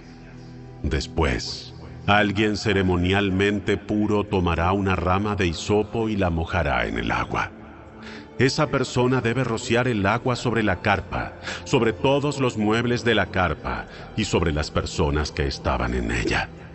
También sobre la persona que tocó un hueso humano o tocó a una persona que mataron o que murió de muerte natural o tocó una tumba. la persona ceremonialmente pura rociará el agua sobre los que quedaron contaminados el tercer y el séptimo día. Después, el séptimo día, las personas en proceso de purificación deben lavar sus ropas y bañarse. Entonces, esa noche quedarán limpios de su contaminación. Pero los que se contaminen y no se purifiquen serán excluidos de la comunidad, porque han contaminado el santuario del Señor ya que el agua de la purificación no se ha rociado sobre ellos, quedarán contaminados. Esta será una ley perpetua para el pueblo. Aquellos que rocíen el agua de la purificación deben lavar sus ropas después de hacerlo, y todo el que toque el agua usada para la purificación quedará contaminado hasta el anochecer. Toda cosa o toda persona que toque a alguien contaminado quedará ceremonialmente impura hasta el anochecer.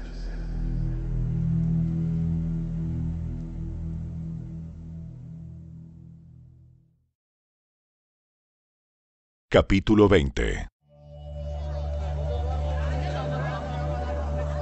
El primer mes del año, toda la comunidad de Israel llegó al desierto de Sin y acampó en Cades.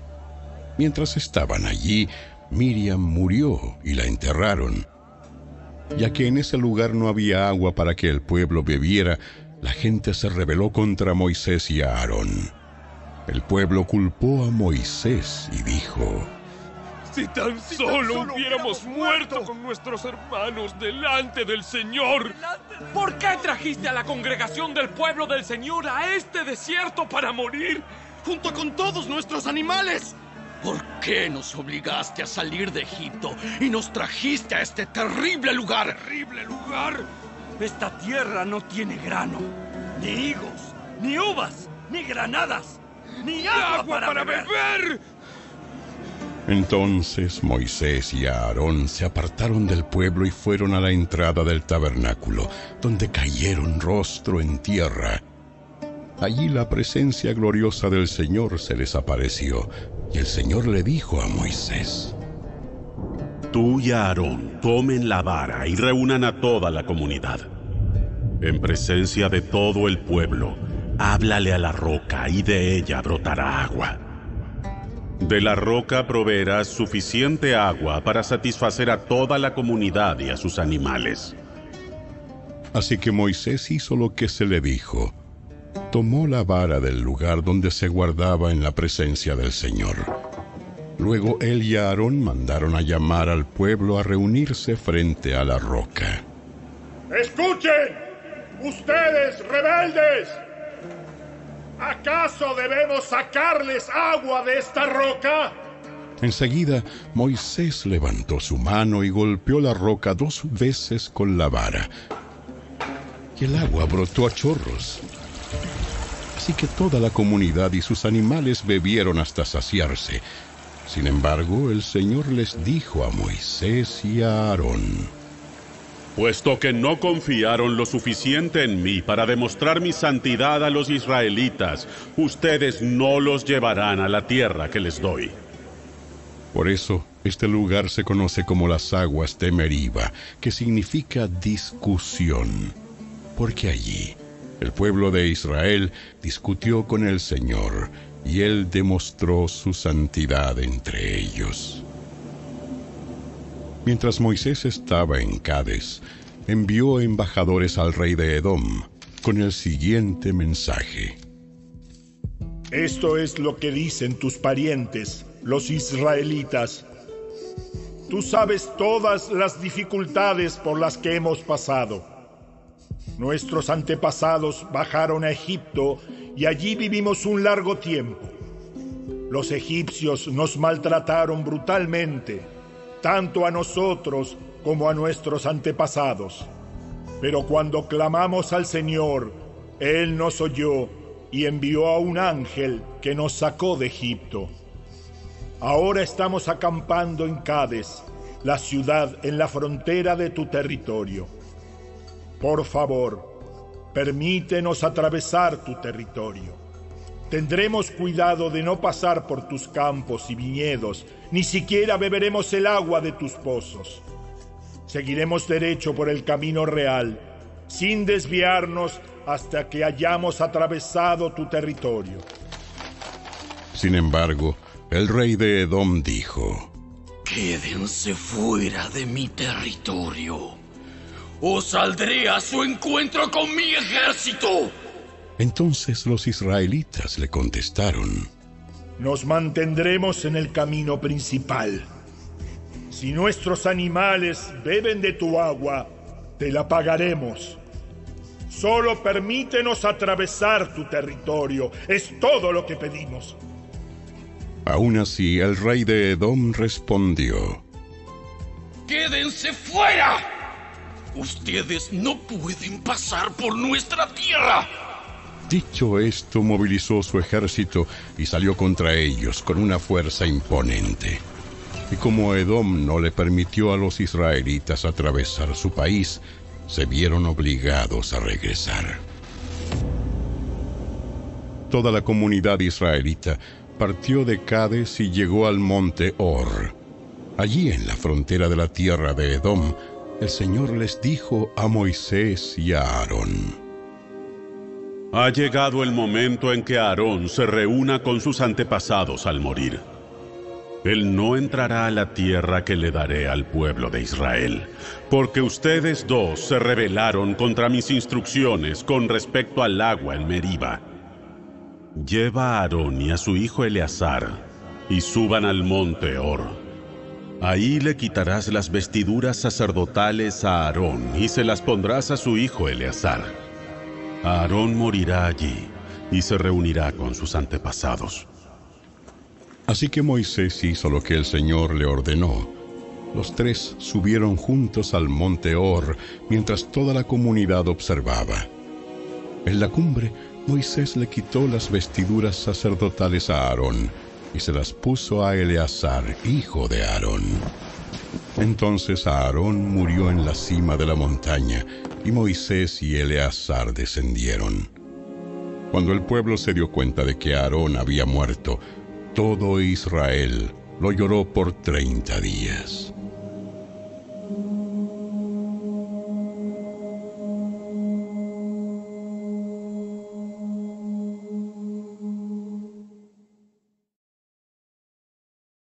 Capítulo 21 El rey cananeo de Arad, que vivía en el Negev, oyó que los israelitas se acercaban por el camino que atraviesa a Tarim. Así que atacó a los israelitas y tomó a algunos como prisioneros. Entonces Israel hizo un voto al Señor. Si entregas a este pueblo en nuestras manos, destruiremos por completo todas sus ciudades. El Señor oyó la petición de los israelitas y les dio la victoria sobre los cananeos. Así que los israelitas los destruyeron por completo, junto con sus ciudades. Y desde entonces ese lugar se conoce como Orma. Luego el pueblo de Israel salió del monte Or y tomó el camino hacia el mar rojo para bordear la tierra de Edom. Pero el pueblo se impacientó con tan larga jornada comenzó a hablar contra Dios y Moisés. ¿Por qué nos sacaron de Egipto? ¿Por qué nos sacaron de Egipto para morir aquí en el desierto? Para morir aquí, en el desierto. Aquí no hay nada para comer ni agua para beber. Ni agua para beber. Además, detestamos este horrible maná. Entonces el Señor envió serpientes venenosas entre el pueblo y muchos fueron mordidos y murieron. Así que el pueblo acudió a Moisés y clamó. Hemos pecado al hablar contra el Señor y contra ti. Pide al Señor que quite las serpientes. ¡Que quite las serpientes! ¡Que quite las serpientes! Así pues, Moisés oró por el pueblo.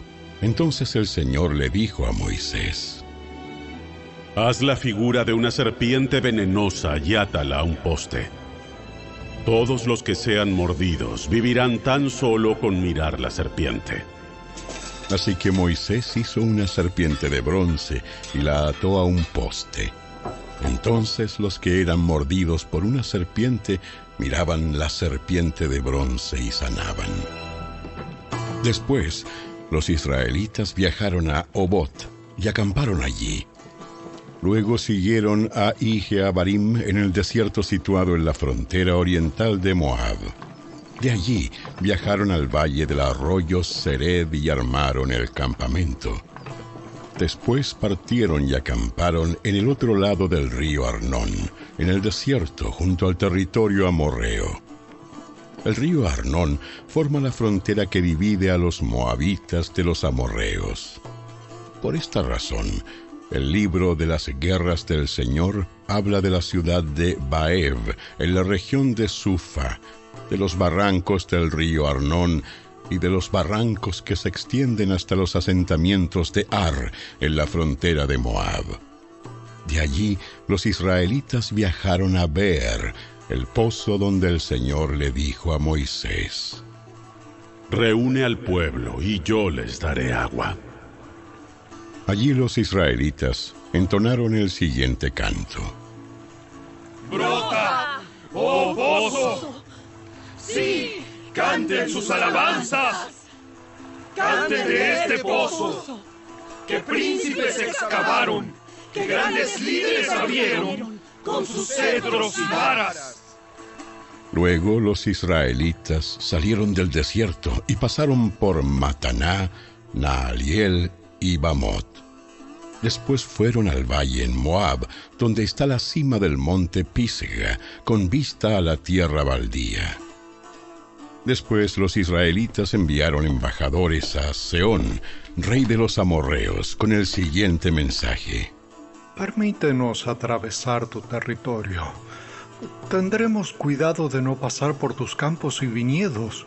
Eh, Ni siquiera beberemos agua de tus pozos. Seguiremos derecho por el camino real hasta que hayamos atravesado tu territorio. Sin embargo, el rey Seón rehusó permitirles atravesar su territorio. En cambio, movilizó a todo su ejército y atacó a Israel en el desierto y peleó con ellos en Jaasa. Así que los israelitas los masacraron a filo de espada y ocuparon su tierra, desde el río Arnón hasta el río Jaboc. Avanzaron solo hasta los límites de los amonitas porque su frontera estaba fortificada. De manera que Israel tomó todas las ciudades amorreas y se estableció en ellas, incluida la ciudad de Esbón y sus aldeas vecinas. Esbón había sido la capital de Seón, rey de los amorreos. Él había derrotado al rey moabita anterior y se había apoderado de toda su tierra hasta el río Arnón.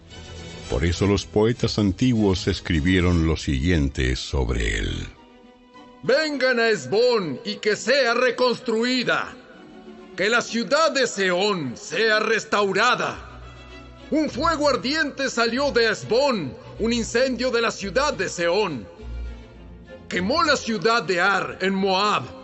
Destruyó a los gobernantes de las alturas de Arnón. ¿Qué aflicción te espera, oh pueblo de Moab? Están acabados, oh adoradores de Quemos. Quemos dejó a sus hijos como refugiados, a sus hijas como cautivas de Seón, el rey amorreo. Los hemos destruido por completo, desde Esbón hasta Dibón. Los hemos exterminado por completo, hasta lugares tan lejanos como Nofa y Medeba. Así pues, el pueblo de Israel ocupó el territorio de los amorreos. Después que Moisés envió hombres a explorar la región de Jazer, tomaron todas las ciudades de la región y expulsaron a los amorreos que vivían allí. Luego volvieron y se marcharon por el camino que se dirige a Basán. Pero Og, rey de Basán, los atacó con todo su pueblo en Edrei. El Señor le dijo a Moisés, No le tengas miedo, porque yo te lo he entregado junto con toda su gente y su tierra. Haz con él lo mismo que hiciste con Seón, rey de los amorreos, que gobernó en Esbón. Así que Israel mató al rey Og, a sus hijos y a todos sus súbditos. No quedó nadie con vida.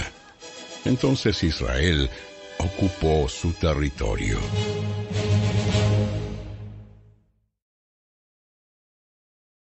Capítulo 22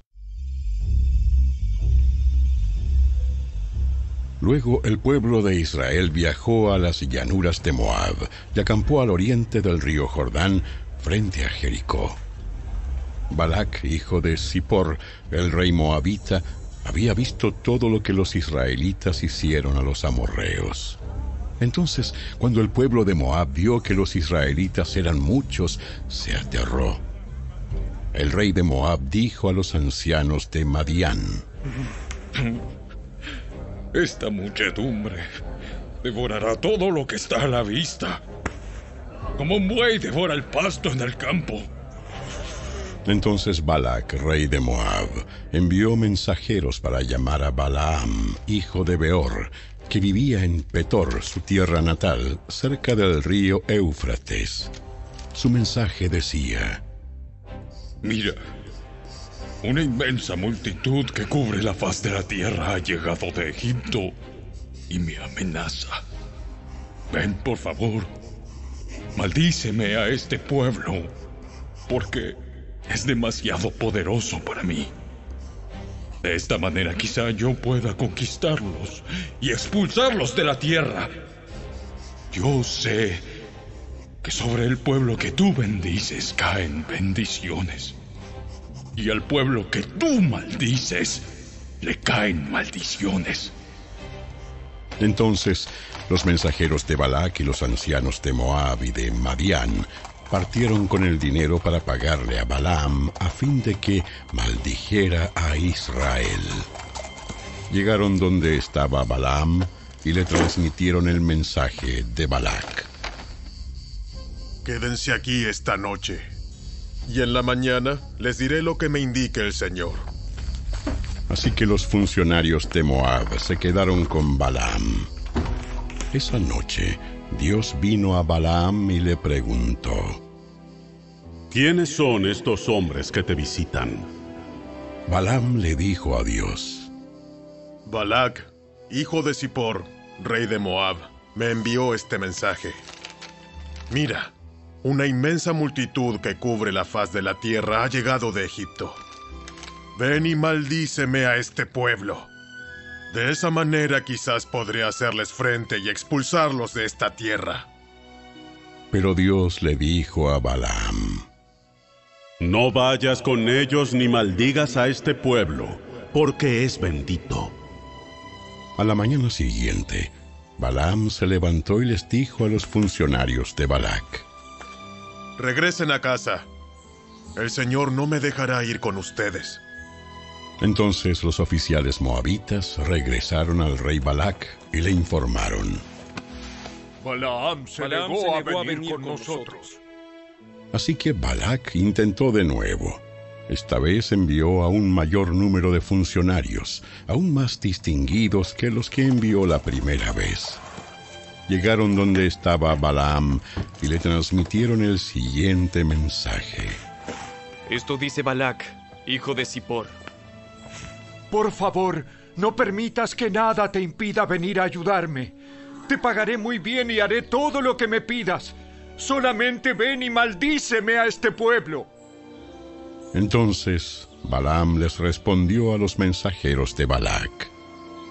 Aunque Balac me diera su palacio repleto de plata y oro, yo no podría hacer absolutamente nada en contra de la voluntad del Señor mi Dios. Pero quédense aquí una noche más y veré si el Señor tiene algo más que decirme.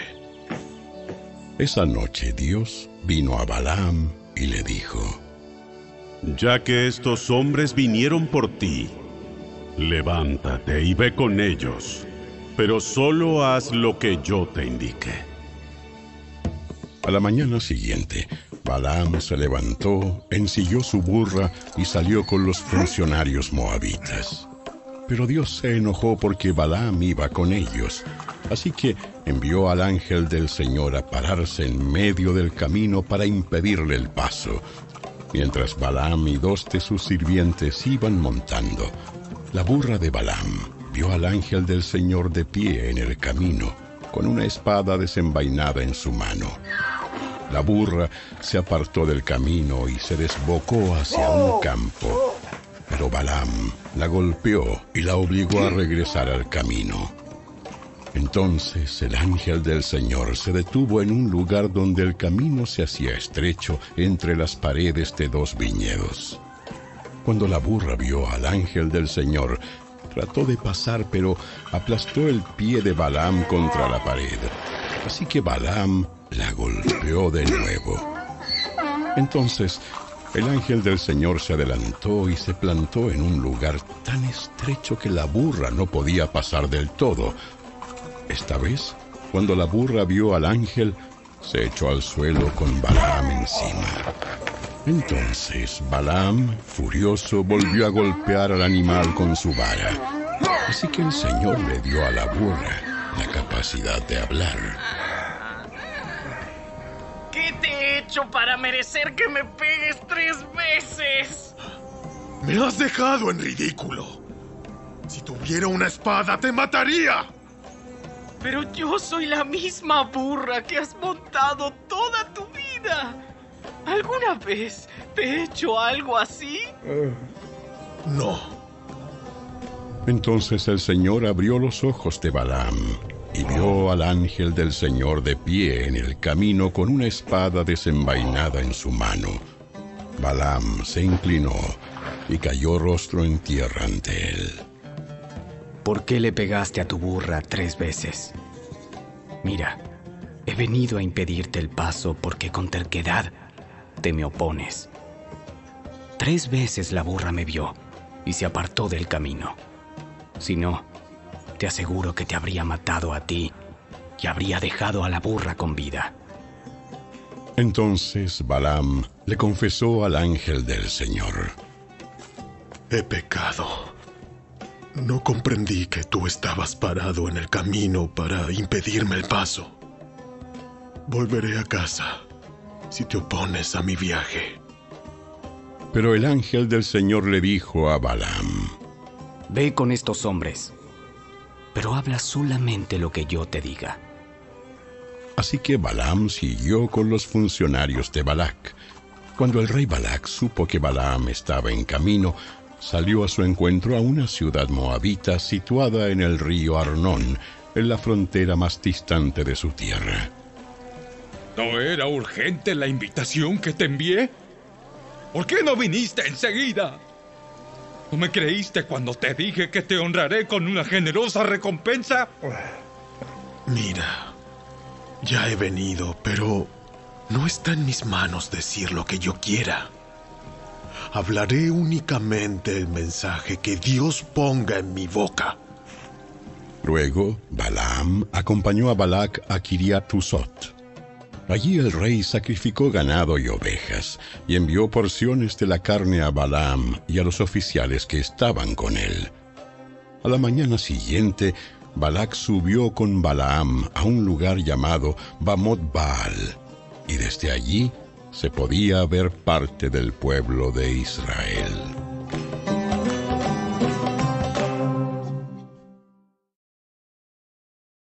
Capítulo 23 Entonces Balaam le dijo al rey Balac, Constrúyeme aquí siete altares y prepara siete becerros y siete carneros para que los sacrifique. Balac siguió sus instrucciones y los dos sacrificaron un becerro y un carnero en cada altar. Entonces Balaam le dijo a Balac, Quédate aquí con tus ofrendas quemadas, y yo iré a ver si el Señor me responde.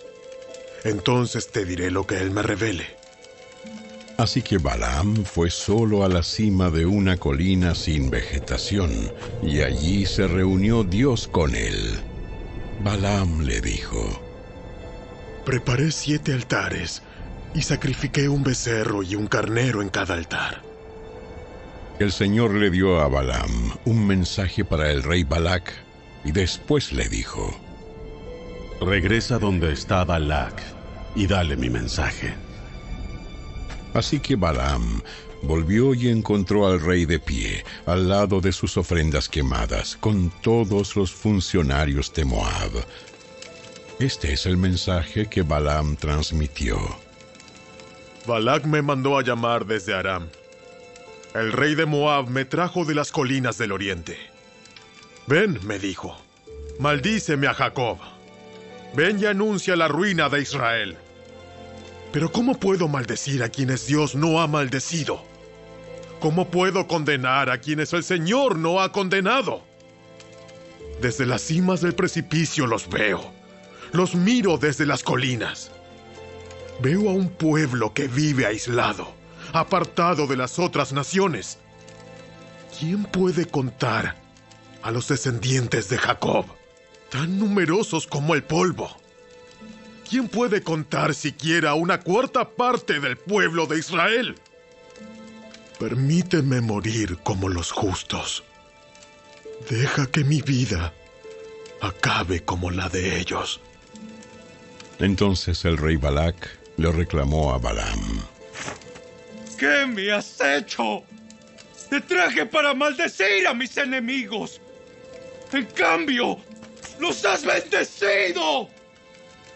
Yo hablaré solamente el mensaje que el Señor ponga en mi boca. Entonces el rey Balak le dijo, Ven, ven conmigo a otro lugar. Allí verás otra parte de la nación de Israel, aunque no a todos. ¡Maldice por lo menos a esa parte! Así que Balak llevó a Balaam a la meseta de Sofim en la cima del monte Pisga. Allí construyó siete altares y ofreció un becerro y un carnero en cada altar. Entonces Balaam le dijo al rey, Quédate aquí con tus ofrendas quemadas, mientras yo voy allá a encontrarme con el Señor. Entonces el Señor se reunió con Balaam y le dio un mensaje. Le dijo, Regresa con Balak y dale mi mensaje. Balaam volvió y encontró al rey de pie junto a sus ofrendas quemadas con todos los funcionarios de Moab. ¿Qué, qué dijo el Señor? Este es el mensaje que Balaam transmitió. Levántate, Balak, y escucha.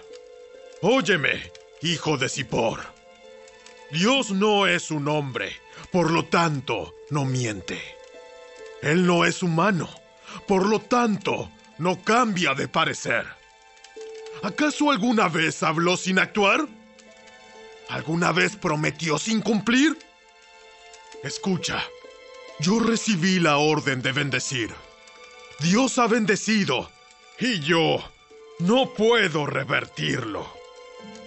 Ninguna desgracia está en su plan para Jacob. Ningún problema espera a Israel, pues el Señor su Dios está con ellos. Él ha sido proclamado su rey. Dios los sacó de Egipto. Para ellos, Él es tan fuerte como un buey salvaje. Ninguna maldición puede tocar a Jacob. Ninguna magia ejerce poder alguno contra Israel. Pues ahora se dirá de Jacob, ¡qué maravillas ha hecho Dios por Israel! Este pueblo se levanta como una leona, como un majestuoso león que se despierta. Ellos se niegan a descansar hasta que hayan devorado su presa y beben la sangre de los que han matado. Entonces Balak le dijo a Balaam, Está bien si no los maldices, pero al menos no los bendigas. ¿No te dije que solamente podía hacer lo que el Señor me indicara? Entonces el rey Balak le dijo a Balaam, Ven, te llevaré a un lugar más. Hmm, quizás esto agrade a Dios y te permita maldecirlos desde allí. Así que Balak llevó a Balaam a la cima del monte Peor, con vista a la tierra baldía. Allí Balaam le dijo de nuevo a Balak, Constrúyeme siete altares y prepara siete becerros y siete carneros para que yo los sacrifique.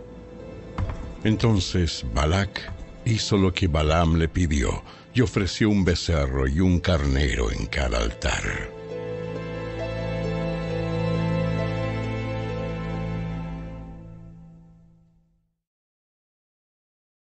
Capítulo 24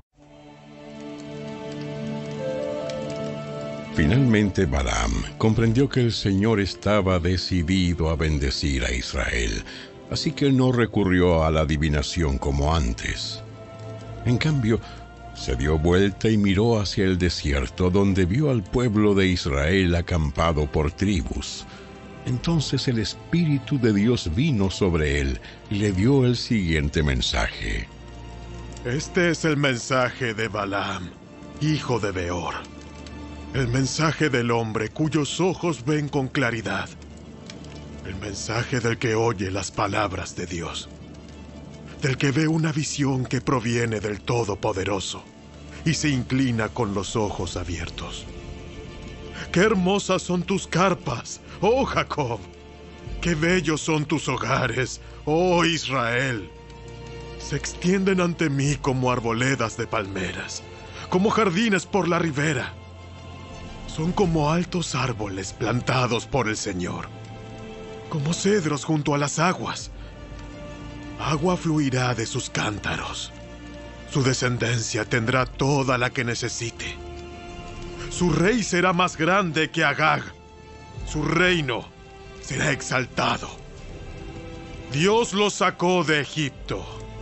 Para ellos, Él es tan fuerte como un buey salvaje. Él devora a las naciones que se le oponen, quiebra sus huesos en pedazos y las atraviesa con flechas. Como un león, Israel se agazapa y se tiende, como a una leona. ¿Quién se atreve a despertarla? Bendito todo el que te bendice, oh Israel, y maldito todo el que te maldice. Entonces el rey Balac se enfureció contra Balaam y en señal de enojo palmeó las manos y gritó. Yo te llamé para maldecir a mis enemigos. En cambio, los has bendecido tres veces. ¡Fuera de aquí ahora mismo! ¡Vuelve a tu casa! Te prometí una generosa recompensa, pero el Señor te ha impedido que la recibieras. ¿No recuerdas lo que expliqué a tus mensajeros? Dije, aunque Balak me diera su palacio repleto de plata y oro, no podría hacer absolutamente nada en contra de la voluntad del Señor. Te advertí que únicamente podría decir lo que el Señor me dijera. Ahora me regreso a mi propia gente. Pero primero, déjame decirte lo que los israelitas harán a tu pueblo en el futuro. Balaam dio el siguiente mensaje. Este es el mensaje de Balaam, el hijo de Beor.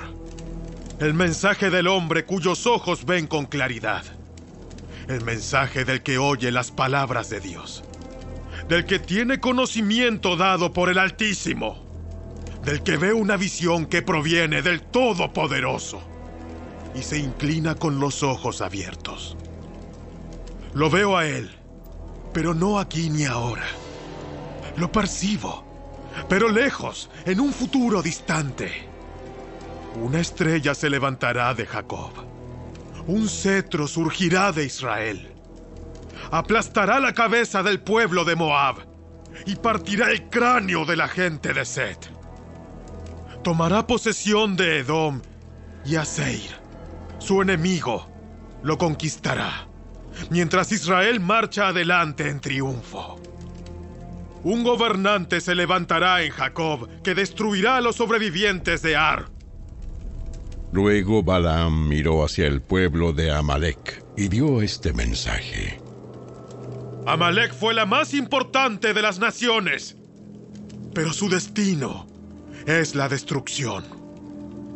Después miró hacia los ceneos y transmitió el siguiente mensaje. Su casa está segura. Su nido está entre las rocas. Pero los ceneos serán destruidos cuando Asiria los lleve cautivos. Balaam concluyó sus mensajes con estas palabras. ¡Ay! ¿Quién puede sobrevivir a menos que Dios lo disponga? Naves vendrán de las costas de Chipre y oprimirán a Asiria y afligirán a Eber. Pero ellos también serán destruidos por completo. Entonces Balaam se fue y regresó a su casa. Balac también se fue y tomó su camino.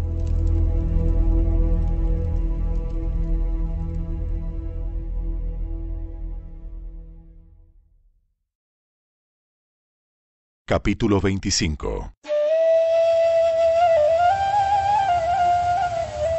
Mientras los israelitas acampaban en la arboleda de acacias, algunos hombres se contaminaron al tener relaciones sexuales con las mujeres moabitas del lugar.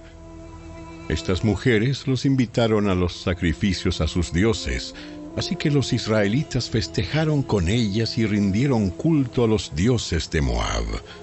De ese modo Israel se unió al culto a Baal de Peor, lo cual encendió el enojo del Señor contra su pueblo. Entonces el Señor le dictó a Moisés la siguiente orden. Detén a todos los cabecillas y ejecútalos delante del Señor, a plena luz del día, para que su ira feroz se aleje del pueblo de Israel. Así que Moisés les ordenó a los jueces de Israel. Cada uno de ustedes debe quitarles la vida a los hombres bajo su autoridad, que se han unido a rendir culto a Baal de Peor. En ese momento, mientras todos lloraban a la entrada del tabernáculo, un israelita llevó a una madianita a su carpa ante los ojos de Moisés y de todo el pueblo. Cuando Finés, hijo de Eleazar y nieto del sacerdote Aarón, los vio, se levantó de un salto y salió de la asamblea. Fue y tomó una lanza y corrió detrás del hombre hasta su carpa. Con la lanza, Finés atravesó el cuerpo del hombre y perforó hasta el estómago de la mujer. Entonces se detuvo la plaga contra los israelitas, pero ya habían muerto veinticuatro mil personas. Así que el Señor le dijo a Moisés, Finés, hijo de Eleazar y nieto del sacerdote Aarón, alejó mi enojo de los israelitas porque demostró entre ellos el mismo celo que yo. Así que dejé de destruir a todo Israel, como pensaba hacerlo a causa del enojo de mi celo. Ahora dile que establezco con él mi especial pacto de paz, por medio del cual doy a él y a sus descendientes el derecho perpetuo al sacerdocio. Pues en su celo por mí, su Dios, él purificó al pueblo de Israel y los hizo justos ante mí. El israelita que murió con la madianita se llamaba Simri, hijo de Salu, jefe de una familia de la tribu de Simeón. La mujer se llamaba Cosbi, hija de Sur, jefe de un clan madianita. Entonces el Señor le dijo a Moisés, Ataca a los madianitas y destruyelos, porque los agredieron con artimañas y los engañaron para que rindieran culto a Baal de Peor. Y también por causa de Cosbi, hija de un jefe madianita, que murió durante la plaga debido a lo que ocurrió en Peor.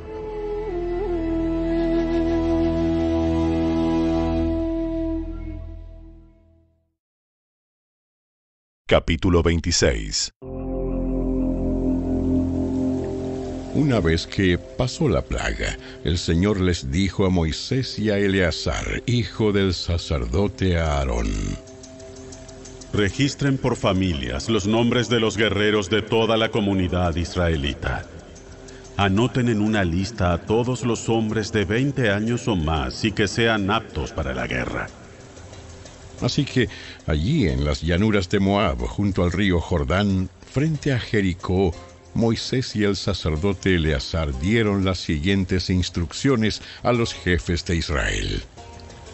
Anoten en una lista a todos los hombres de Israel de 20 años o más.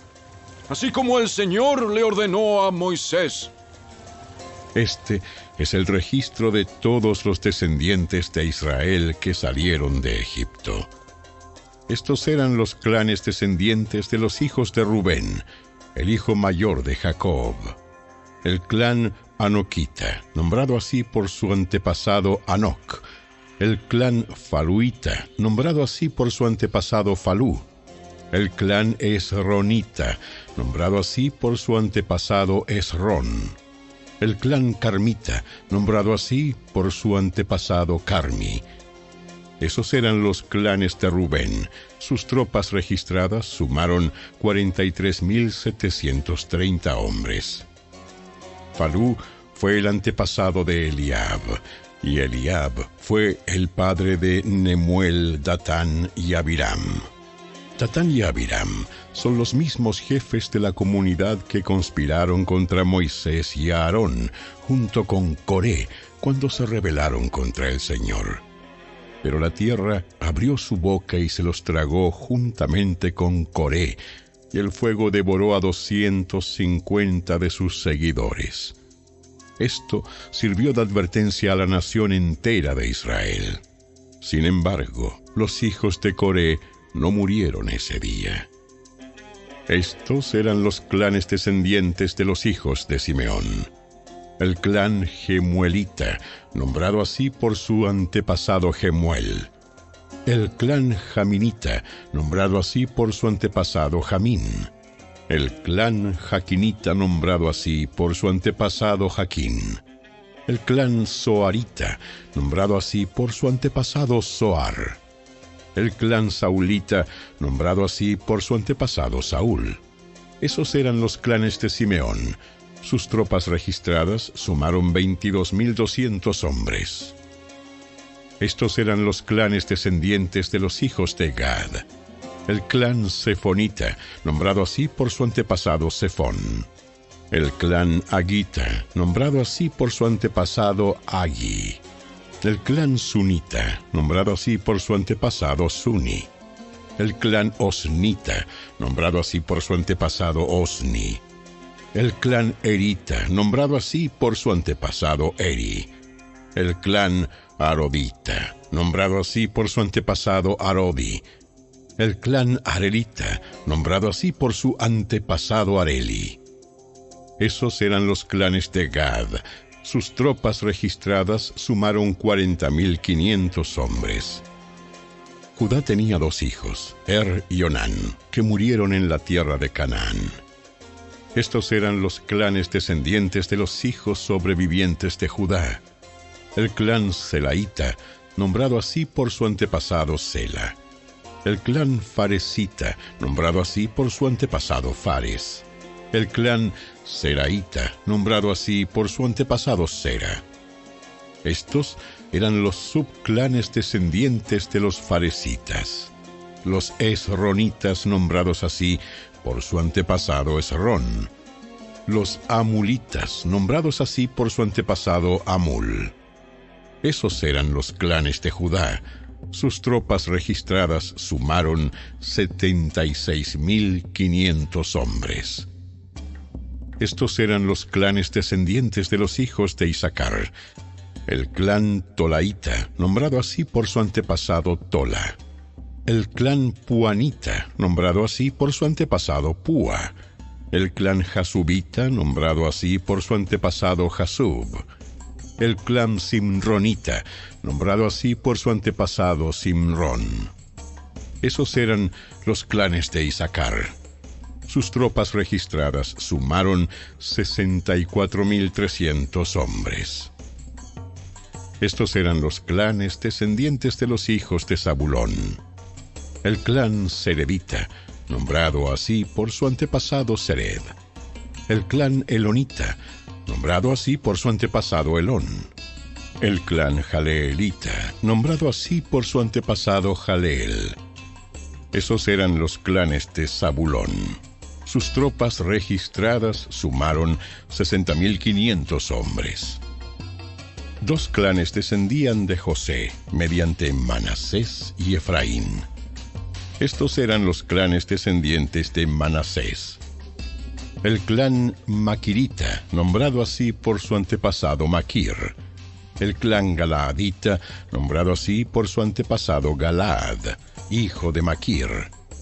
Estos eran los subclanes descendientes de los Galaditas, los Geseritas, nombrados así por su antepasado Geser, los Elequitas, nombrados así por su antepasado Elec, los Asrielitas, nombrados así por su antepasado Asriel, los Siquemitas, nombrados así por su antepasado Siquem, los Semidaitas, nombrados así por su antepasado Semida, los Eferitas, nombrados así por su antepasado Efer.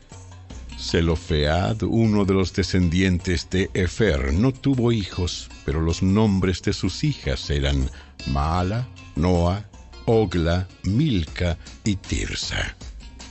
Esos eran los clanes de Manasés. Sus tropas registradas sumaron 52.700 hombres. Estos eran los clanes descendientes de los hijos de Efraín. El clan Sutelaita, nombrado así por su antepasado Sutela. El clan Bequerita, nombrado así por su antepasado Bequer. El clan Taanita, nombrado así por su antepasado Taán. Este era el subclan descendiente de los Sutelaitas. Los Eranitas, nombrados así por su antepasado Erán. Esos eran los clanes de Efraín. Sus tropas registradas sumaron 32.500 hombres. Todos los clanes de Manasés y Efraín eran los descendientes de José. Estos eran los clanes descendientes de los hijos de Benjamín. El clan Belaita, nombrado así por su antepasado Bela.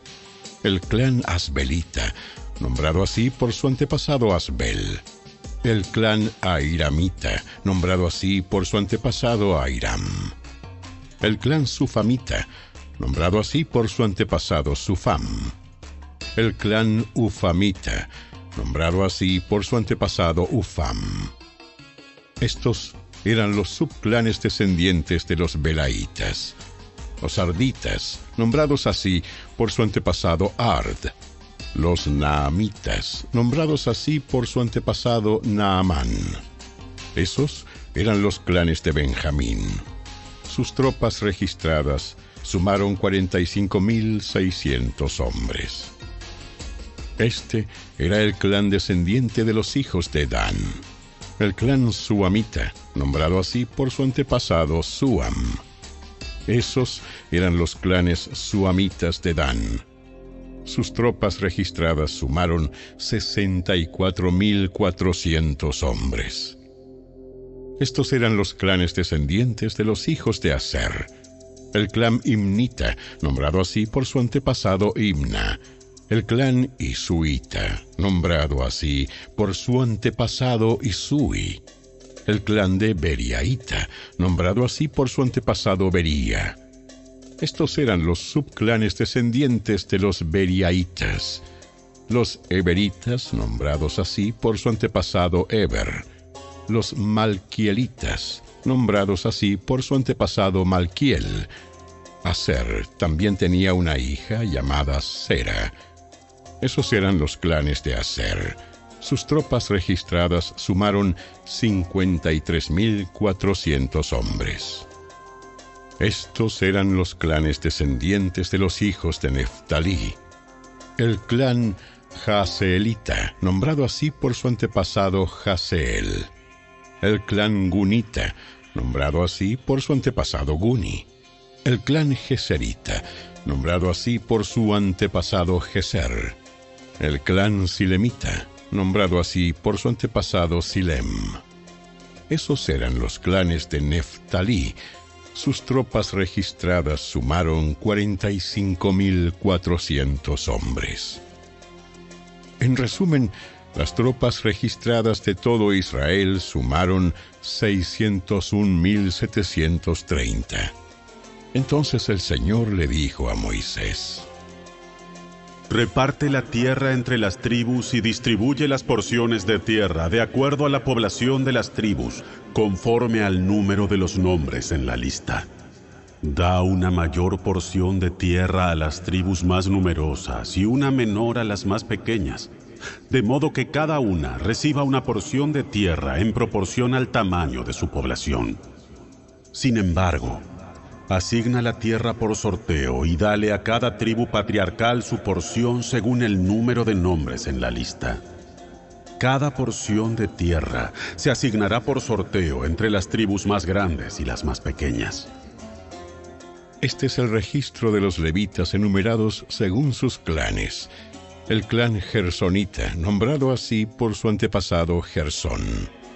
El clan coatita, nombrado así por su antepasado Coat el clan Merarita, nombrado así por su antepasado Merari.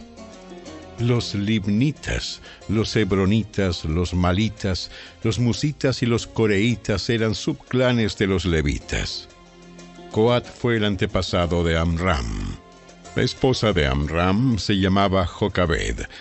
Ella también era descendiente de Leví, nacida entre los levitas en la tierra de Egipto. Amram y Jocabed eran los padres de Aarón, Moisés y su hermana Miriam. Los hijos de Aarón eran Nadab, Abiú, Eleazar e Itamar. Pero Nadab y Abiú murieron cuando en la presencia del Señor quemaron una clase de fuego diferente al que él había ordenado. Los hombres de los clanes levitas de un mes o más sumaron veintitrés mil pero no se incluyó a los levitas en el registro del resto del pueblo porque a ellos no se les repartió una asignación de tierra cuando fue dividida entre los israelitas. Esos son los resultados del registro del pueblo de Israel que Moisés y el sacerdote Eleazar hicieron en las llanuras de Moab, al lado del río Jordán, frente a Jericó. Nadie en esta lista aparecía en el registro anterior hecho por Moisés y Aarón en el desierto de Sinaí, pues el Señor había dicho acerca de ellos. Todos morirán en el desierto. Ninguno de ellos sobrevivió excepto Caleb, hijo de Jefone, y Josué, hijo de Nun.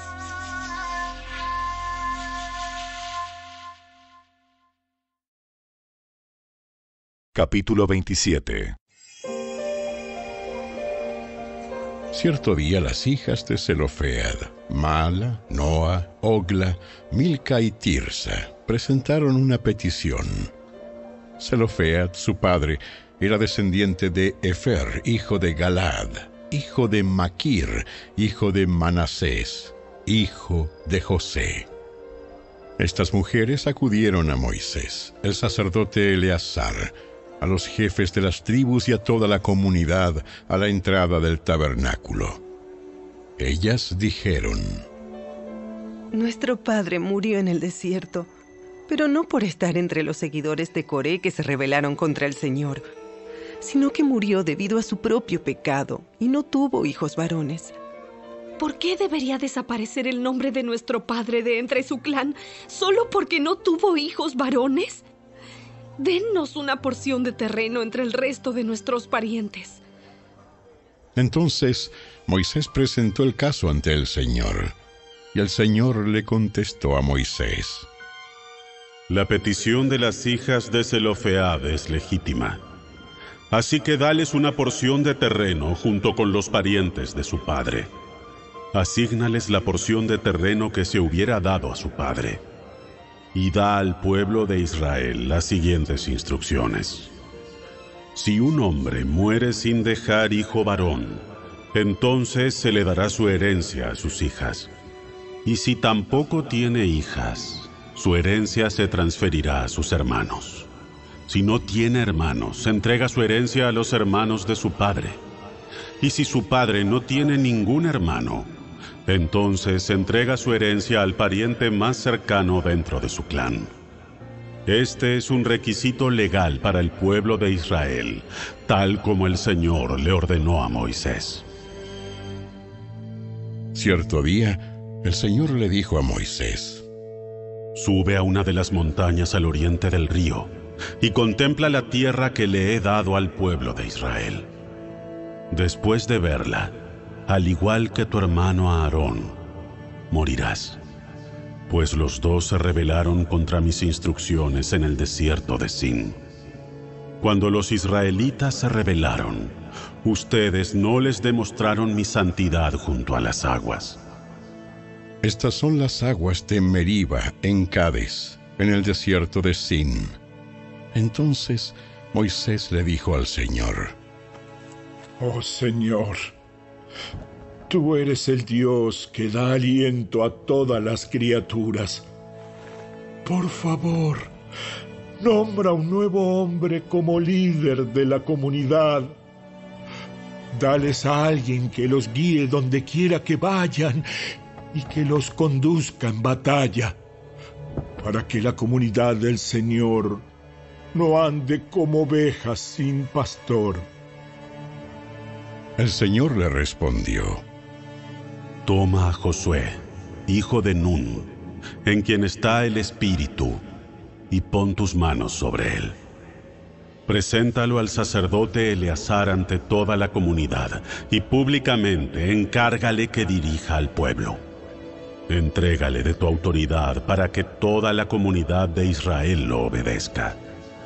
Cuando se necesite dirección del Señor, Josué se presentará ante el sacerdote Eleazar, quien usará el Urim, uno de los sorteos sagrados que se hacen ante el Señor, para determinar su voluntad. De esta manera, Josué y el resto de la comunidad de Israel decidirán todo lo que deben hacer. Así que Moisés hizo lo que el Señor le ordenó y presentó a Josué ante el sacerdote Eleazar y ante toda la comunidad. Luego Moisés impuso sus manos sobre él y le entregó el cargo de dirigir al pueblo, tal como el Señor había ordenado por medio de Moisés.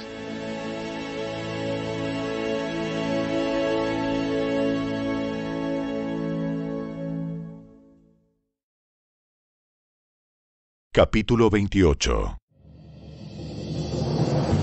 El Señor le dijo a Moisés, Da al pueblo de Israel estas instrucciones. Las ofrendas especiales que ustedes presentan son un aroma agradable para mí. Son mi pan. Asegúrense de que sean llevadas en el tiempo indicado y ofrecidas de acuerdo a mis instrucciones.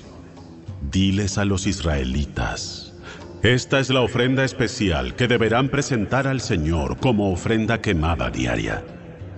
Ofrezcan dos corderos de un año que no tengan ningún defecto. Sacrifiquen un cordero por la mañana y otro al atardecer. Con cada cordero, entreguen una ofrenda de grano de dos litros de harina selecta mezclada con un litro de aceite puro de olivas prensadas. Esta es la ofrenda quemada habitual, instituida en el monte Sinaí como ofrenda especial, un aroma agradable al Señor. Junto con la ofrenda quemada, presenten la ofrenda líquida apropiada de un litro de bebida fermentada por cada cordero y derrámenla en el lugar santo como ofrenda al Señor. Ofrezcan el segundo cordero al atardecer, con la misma ofrenda de grano y ofrenda líquida. También es una ofrenda especial, un aroma agradable al Señor. En el día de descanso sacrifiquen dos corderos de un año, sin defecto, junto con una ofrenda de grano de cuatro litros de harina selecta, humedecida con aceite de oliva y una ofrenda líquida. Esta es la ofrenda quemada que se presentará cada día de descanso, además de la ofrenda quemada habitual y su correspondiente ofrenda líquida. El primer día de cada mes presenten al Señor una ofrenda quemada adicional de dos becerros, un carnero y siete corderos de un año, todos sin defecto. Estas ofrendas deben ser acompañadas de ofrendas de grano de harina selecta humedecida con aceite de oliva, seis litros por cada becerro, cuatro litros por cada carnero y dos litros por cada cordero. Esta ofrenda quemada será especial un aroma agradable al Señor. Ofrezcan también una ofrenda líquida con cada sacrificio, dos litros de vino por cada becerro, un litro y tercio por cada carnero y un litro por cada cordero. Presenten esta ofrenda quemada el primer día de cada mes durante todo el año. el primer día de cada mes, ofrezcan también al Señor un chivo como sacrificio por el pecado, además de la ofrenda quemada habitual y su correspondiente ofrenda líquida. Deben celebrar la Pascua del Señor el día 14 del primer mes. El siguiente día, el día 15 del mes, se iniciará un festival jubiloso de siete días, pero no comerán pan preparado con levadura.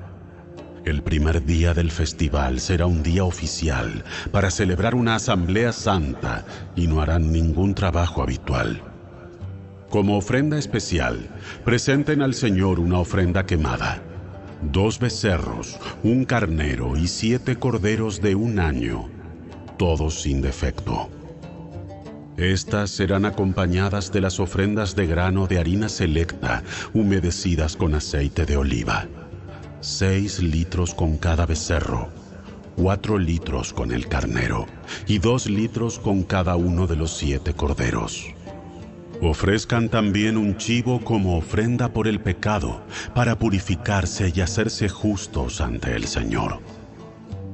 Estas ofrendas las presentarán además de la ofrenda quemada habitual de cada mañana.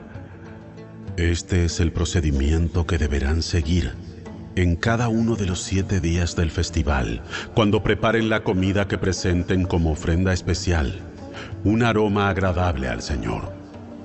Estas las ofrecerán, además de las ofrendas quemadas habituales y de las ofrendas líquidas. El séptimo día del festival será otro día especial para celebrar una asamblea santa, y ese día no harán ningún trabajo habitual. Durante el festival de la cosecha, cuando presenten al Señor lo primero de su nuevo grano, convoquen un día oficial para una asamblea santa, y ese día no harán ningún trabajo habitual. Ese día, presenten una ofrenda quemada especial como un aroma agradable al Señor, compuesta de dos becerros, un carnero y siete corderos de un año.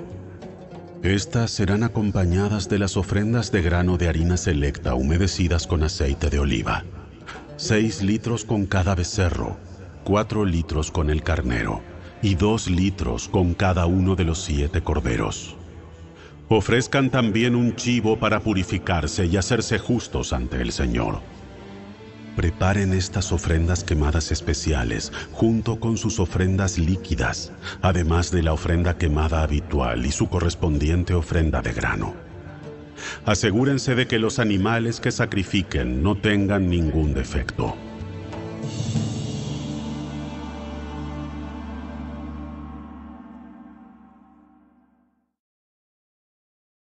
Capítulo 29 Cada año, el primer día del mes señalado, al principio del otoño, celebren el Festival de las Trompetas convoquen un día oficial para una asamblea santa y no hagan ningún trabajo habitual. Ese día deben presentar una ofrenda quemada como aroma agradable al Señor. Un becerro, un carnero y siete corderos de un año, todos sin defecto. Estas deben ser acompañadas de las ofrendas de grano de harina selecta, humedecidas con aceite de oliva. Seis litros con el becerro, cuatro litros con el carnero y dos litros con cada uno de los siete corderos. Además, sacrifiquen un chivo como ofrenda por el pecado, para purificarse y hacerse justos ante el Señor. Estos sacrificios especiales, junto con sus ofrendas obligatorias de grano y las ofrendas líquidas, son además de las ofrendas quemadas habituales, mensuales y diarias se las presenta como ofrenda especial al Señor, un aroma agradable a Él. Diez días después, el décimo día del mismo mes, convoquen otra asamblea santa. Ese día, el día del perdón, el pueblo no debe comer ni hacer ningún trabajo habitual. Deberán presentar una ofrenda quemada como aroma agradable al Señor un becerro, un carnero y siete corderos de un año, todos sin defecto. Estas ofrendas deben ser acompañadas por las ofrendas obligatorias de grano de harina selecta humedecidas con aceite de oliva. 6 litros de harina selecta con el becerro, 4 litros de harina selecta con el carnero, y 2 litros de harina selecta con cada uno de los siete corderos. Sacrifiquen también un chivo como ofrenda por el pecado. Esta es además de la ofrenda por el pecado para el perdón y además de la ofrenda quemada diaria habitual, junto con su ofrenda de grano y sus correspondientes ofrendas líquidas. Cinco días después, el día 15 del mismo mes, convoquen otra asamblea santa de todo el pueblo y ese día no hagan ningún trabajo habitual. Ese día es el comienzo del Festival de las Enramadas, un festival de siete días al Señor. El primer día del festival presenten, como ofrenda especial, una ofrenda quemada como aroma agradable al Señor. Trece becerros, dos carneros y catorce corderos de un año, todos sin defecto. Cada una de estas ofrendas deben ser acompañadas por una ofrenda de grano de harina selecta humedecida con aceite de oliva. Seis litros para cada uno de los trece becerros, cuatro litros para cada uno de los dos carneros y dos litros para cada uno de los catorce corderos. También sacrifiquen un chivo como ofrenda por el pecado, además de la ofrenda quemada habitual con su correspondiente ofrenda de grano y ofrenda líquida. El segundo día de este festival de siete días, sacrifiquen doce becerros, dos carneros y catorce corderos de un año, todos sin defecto. Cada una de estas ofrendas de becerros, carneros y corderos deben ser acompañadas por su ofrenda obligatoria de grano y su ofrenda líquida. También sacrifiquen un chivo como ofrenda por el pecado, además de la ofrenda quemada habitual con su correspondiente ofrenda de grano y ofrenda líquida. El tercer día del festival, Sacrifiquen once becerros, dos carneros y catorce corderos de un año, todos sin defecto.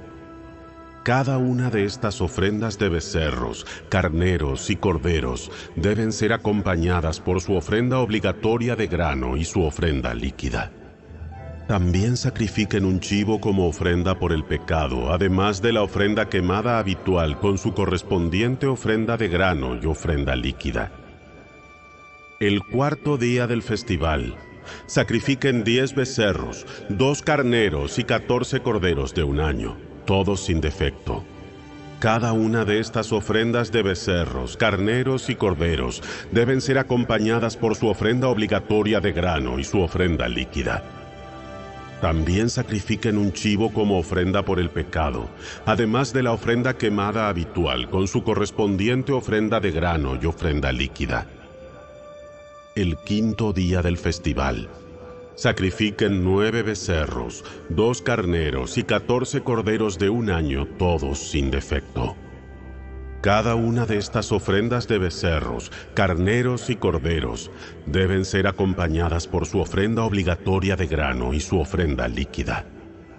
También sacrifiquen un chivo como ofrenda por el pecado, además de la ofrenda quemada habitual con su correspondiente ofrenda de grano y ofrenda líquida. El sexto día del festival, sacrifiquen ocho becerros, dos carneros y catorce corderos de un año, todos sin defecto. Cada una de estas ofrendas de becerros, carneros y corderos deben ser acompañadas por su ofrenda obligatoria de grano y su ofrenda líquida.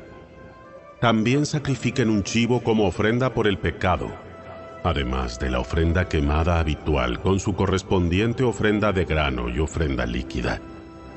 El séptimo día del festival, sacrifiquen siete becerros, dos carneros y catorce corderos de un año, todos sin defecto. Cada una de estas ofrendas de becerros, carneros y corderos deben ser acompañadas por su ofrenda obligatoria de grano y su ofrenda líquida. También sacrifiquen un chivo como ofrenda por el pecado, además de la ofrenda quemada habitual con su correspondiente ofrenda de grano y ofrenda líquida. El octavo día del festival, proclamen otro día santo. No hagan ningún trabajo habitual en ese día Presenten una ofrenda quemada como ofrenda especial, un aroma agradable al Señor, de un becerro, un carnero y siete corderos de un año, todos sin defecto. Cada una de estas ofrendas deben ser acompañadas por su ofrenda obligatoria de grano y su ofrenda líquida. También sacrifiquen un chivo como ofrenda por el pecado, además de la ofrenda quemada habitual con su correspondiente ofrenda de grano y ofrenda líquida. Presenten estas ofrendas al Señor durante sus festivales anuales. Estas ofrendas son además de los sacrificios y las ofrendas que presentan en relación con votos o como ofrendas voluntarias, ofrendas quemadas, ofrendas de grano, ofrendas líquidas u ofrendas de paz. Así que Moisés dio al pueblo de Israel todas estas instrucciones, tal como el Señor le había ordenado.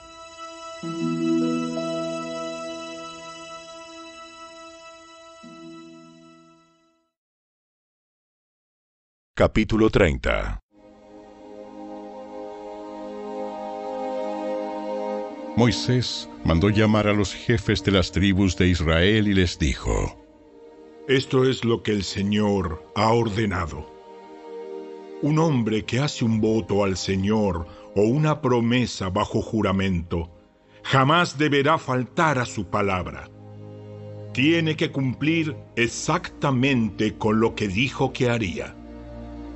Si una mujer joven hace un voto al Señor o una promesa bajo juramento, mientras todavía vive en la casa de su padre y su padre se entera del voto o de la promesa y no se opone, entonces todos sus votos y todas sus promesas siguen en pie. Sin embargo, si su padre, el día que se entera, se niega a darle permiso para que cumpla el voto o la promesa, quedarán anulados todos sus votos y todas sus promesas. El Señor la perdonará porque su padre no le permitió cumplirlos. Ahora bien, supongamos que una joven hace un voto o se compromete a sí misma al hacer una promesa impulsiva y luego se casa. Si su marido llega a saber de su voto o de su promesa y no se opone el día que se entera, sus votos y sus promesas siguen en pie. Sin embargo, si su marido se niega a aceptar su voto o promesa impulsiva el día que se entera, sus compromisos quedarán anulados y el Señor la perdonará. Pero si se trata de una viuda o de una divorciada, esta persona deberá cumplir con todos sus votos y todas sus promesas. Ahora bien, supongamos que una mujer está casada y vive en casa de su esposo cuando ella hace un voto o se compromete a sí misma con una promesa. Si su marido se entera y no se opone, entonces su voto o su promesa sigue en pie. Pero si su marido se niega a aceptarlo el día que se entera, entonces su voto o su promesa quedará anulado y el Señor la perdonará. Su marido puede confirmar o anular todo voto o toda promesa que haya hecho para negarse a sí misma. Pero si no se opone el día que se entera, esto significa que está de acuerdo con todos sus votos y todas sus promesas. Si él espera más de un día y entonces intenta anular un voto o una promesa, él recibirá el castigo por la culpa de ella. Estas son las ordenanzas que el Señor le dio a Moisés acerca de las relaciones entre el hombre y su esposa y entre el padre y su hija joven que todavía vive en su casa.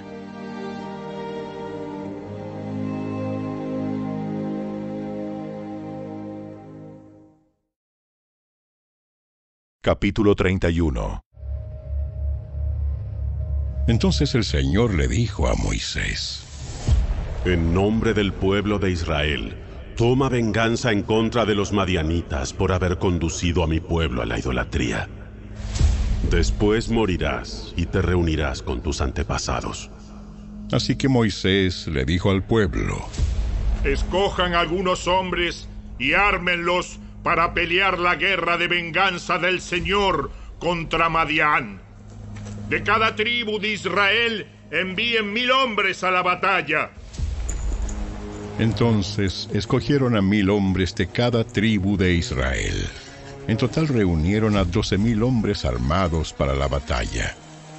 Así que Moisés envió a mil hombres de cada tribu, y Finés, hijo del sacerdote Eleazar, los dirigió en la batalla. Llevaban los objetos sagrados del santuario y las trompetas para dar la orden de ataque. Así que atacaron a Madián, tal como el Señor le había ordenado a Moisés, y mataron a todos los hombres. Los cinco reyes madianitas, Evi, Rekem, Sur, Ur y Reba, murieron en la batalla. También mataron a espada a Balaam, hijo de Beor. El ejército israelita capturó a las mujeres y a los niños madianitas y tomó como botín el ganado y los rebaños y toda su riqueza. Quemaron todas las ciudades y las aldeas donde los madianitas habían vivido. Después que reunieron el botín y a los cautivos, tanto personas como animales, llevaron todo a Moisés, al sacerdote Eleazar y a toda la comunidad de Israel que acampaba en las llanuras de Moab, al lado del río Jordán frente a Jericó.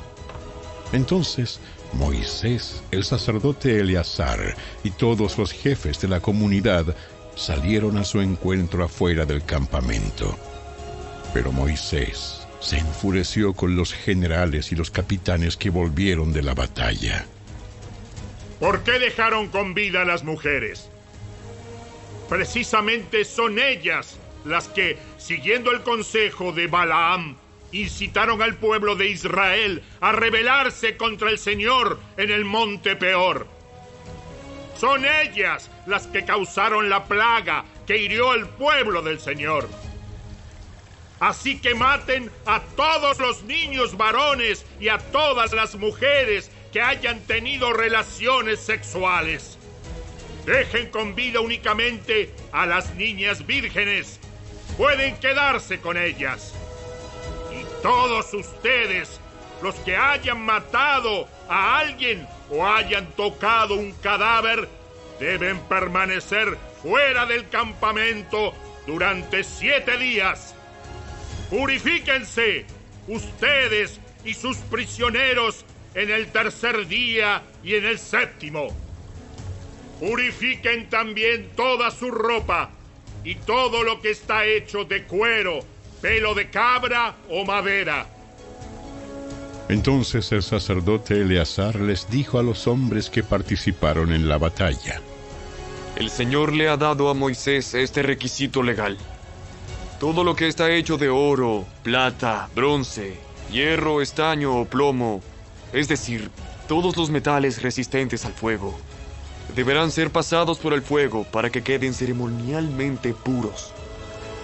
Además, deben purificar estos objetos de metal con el agua de la purificación. Pero todo lo que no es resistente al fuego, lo purificarán únicamente con el agua. El séptimo día laven su ropa y quedarán purificados. Entonces podrán regresar al campamento. Después el Señor le dijo a Moisés, Tú, el sacerdote Eleazar y los jefes de las familias de cada tribu, hagan una lista de todo el botín tomado en la batalla, incluidos la gente y los animales. Luego dividan el botín en dos partes y den la mitad a los hombres que lucharon en la batalla y la otra mitad al resto del pueblo. De lo que le pertenece al ejército, entreguen primero la porción del botín que le corresponde al Señor. Uno de cada 500 prisioneros, así como del ganado, de los burros, de las ovejas y de las cabras. Esta porción de lo que le corresponde al ejército, entrégasela al sacerdote Eleazar como ofrenda al Señor.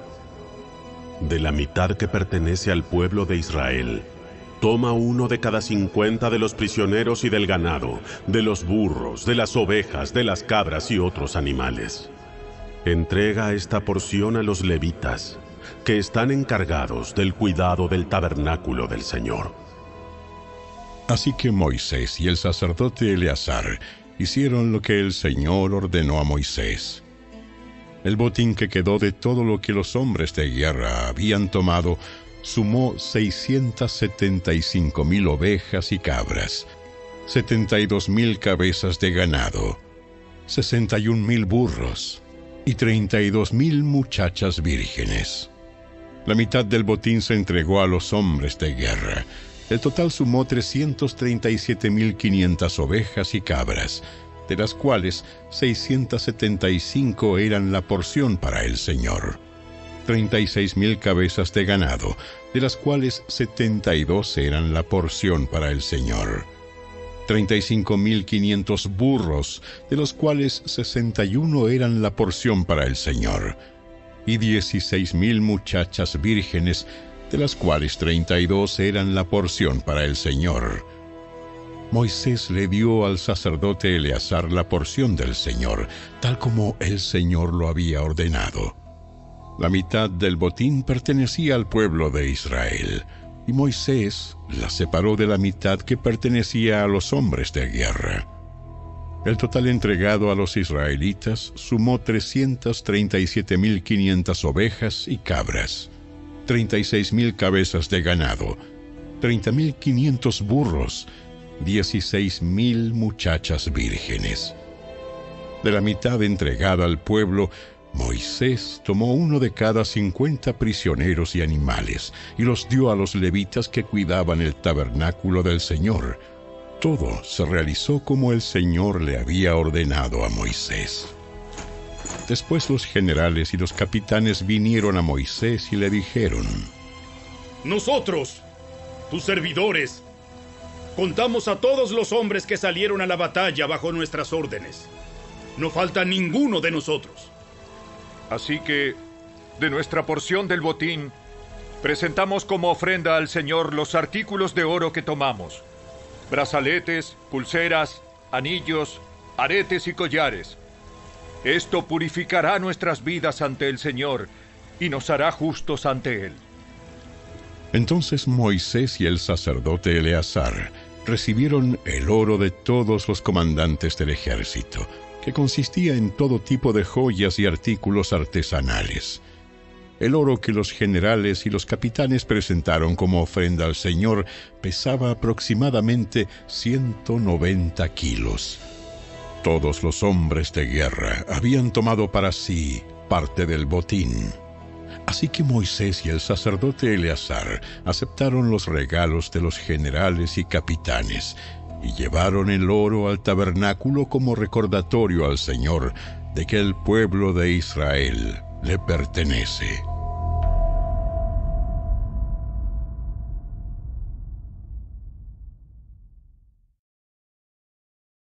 Capítulo 32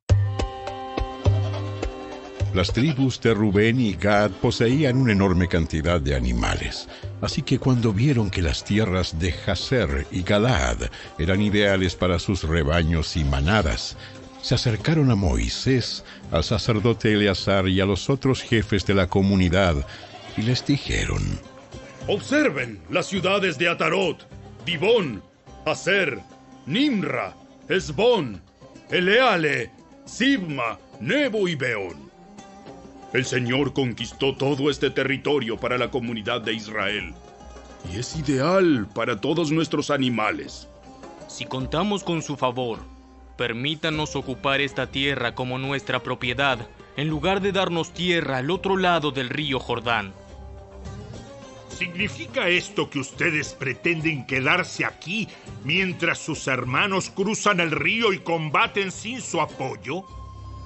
¿Por qué quieren desalentar al resto del pueblo de Israel de cruzar a la tierra que el Señor le ha dado?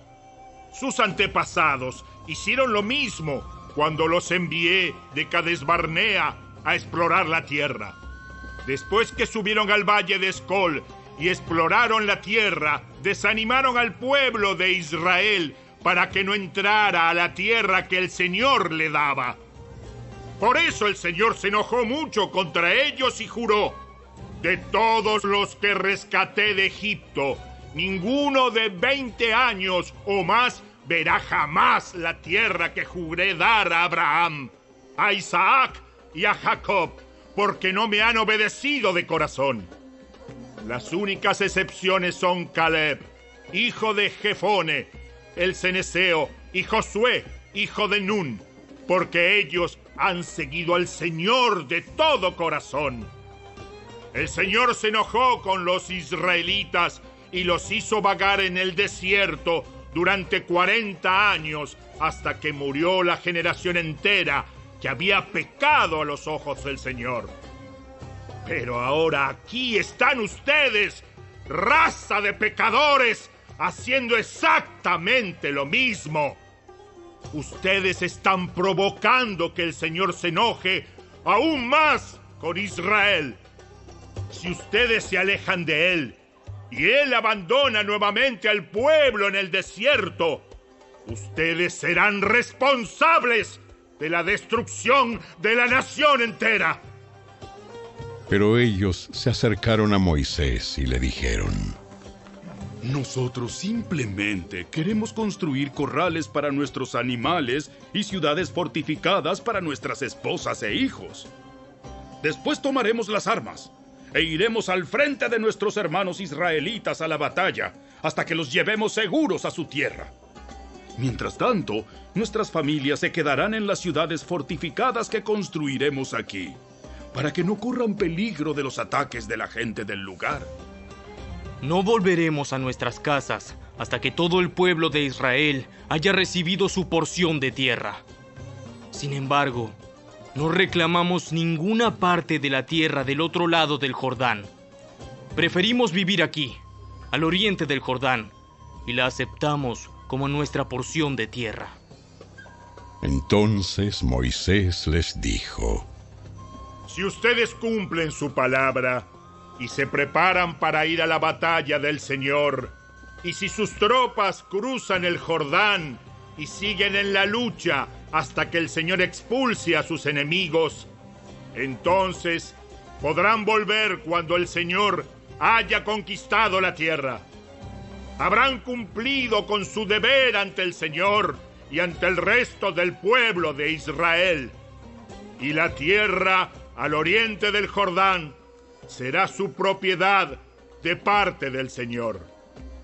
Pero si no cumplen su palabra, entonces habrán pecado contra el Señor y estén seguros de que su pecado los alcanzará. Adelante entonces, construyan ciudades para sus familias y corrales para sus rebaños, pero cumplan con todo lo que prometieron. Nosotros, tus servidores, seguiremos tus instrucciones al pie de la letra. Nuestros hijos y nuestras esposas, los rebaños y el ganado permanecerán aquí, en las ciudades de Galad. Pero todos los que puedan portar armas cruzarán al otro lado, a fin de combatir para el Señor, así como tú has dicho. Así que Moisés dio las órdenes al sacerdote Eleazar, a Josué, hijo de Nun, y a los jefes de los clanes de Israel, y dijo, Los hombres de Gad y de Rubén, que están armados para la batalla, deben cruzar el Jordán con ustedes y luchar para el Señor. Si lo hacen, cuando terminen de conquistar la tierra, denles la región de Galaad como su propiedad. Pero si se niegan a armarse y a cruzar con ustedes, entonces estarán obligados a aceptar una porción de tierra en Canaán con el resto de ustedes. Entonces las tribus de Gad y Rubén volvieron a decir, Nosotros somos tus servidores, y haremos lo que el Señor ha ordenado. Cruzaremos el Jordán hacia Canaán, bien armados, a luchar para el Señor. Pero nuestra propiedad estará aquí, en este lado del Jordán. Moisés asignó tierra a las tribus de Gad y de Rubén, y a la media tribu de Manasés, hijo de José. les entregó el territorio de Seón, rey de los amorreos, y la tierra de Og, rey de Basán. Toda la tierra con sus ciudades y tierras vecinas. Los descendientes de Gad construyeron las ciudades de Dibón, Atarot, Aroer, Atarot Sofán, Haser, Jogbea, Bet Nimra y Bet Arán. Todas eran ciudades fortificadas con corrales para sus rebaños. Los descendientes de Rubén construyeron las ciudades de Esbón, Eleale, Kiriataim, Nebo, Balmeón y Sibma. Cambiaron los nombres de algunas de las ciudades que conquistaron y reconstruyeron.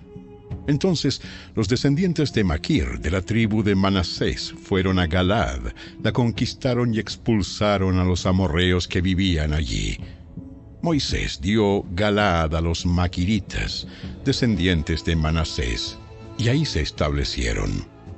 El pueblo de Jair, otro clan de la tribu de Manasés, conquistó muchas de las ciudades de Galad y cambió el nombre de esa región a ciudades de Jair. Mientras tanto, un hombre llamado Nova conquistó el pueblo de Kenat y sus aldeas vecinas, y a esa región le dio su propio nombre.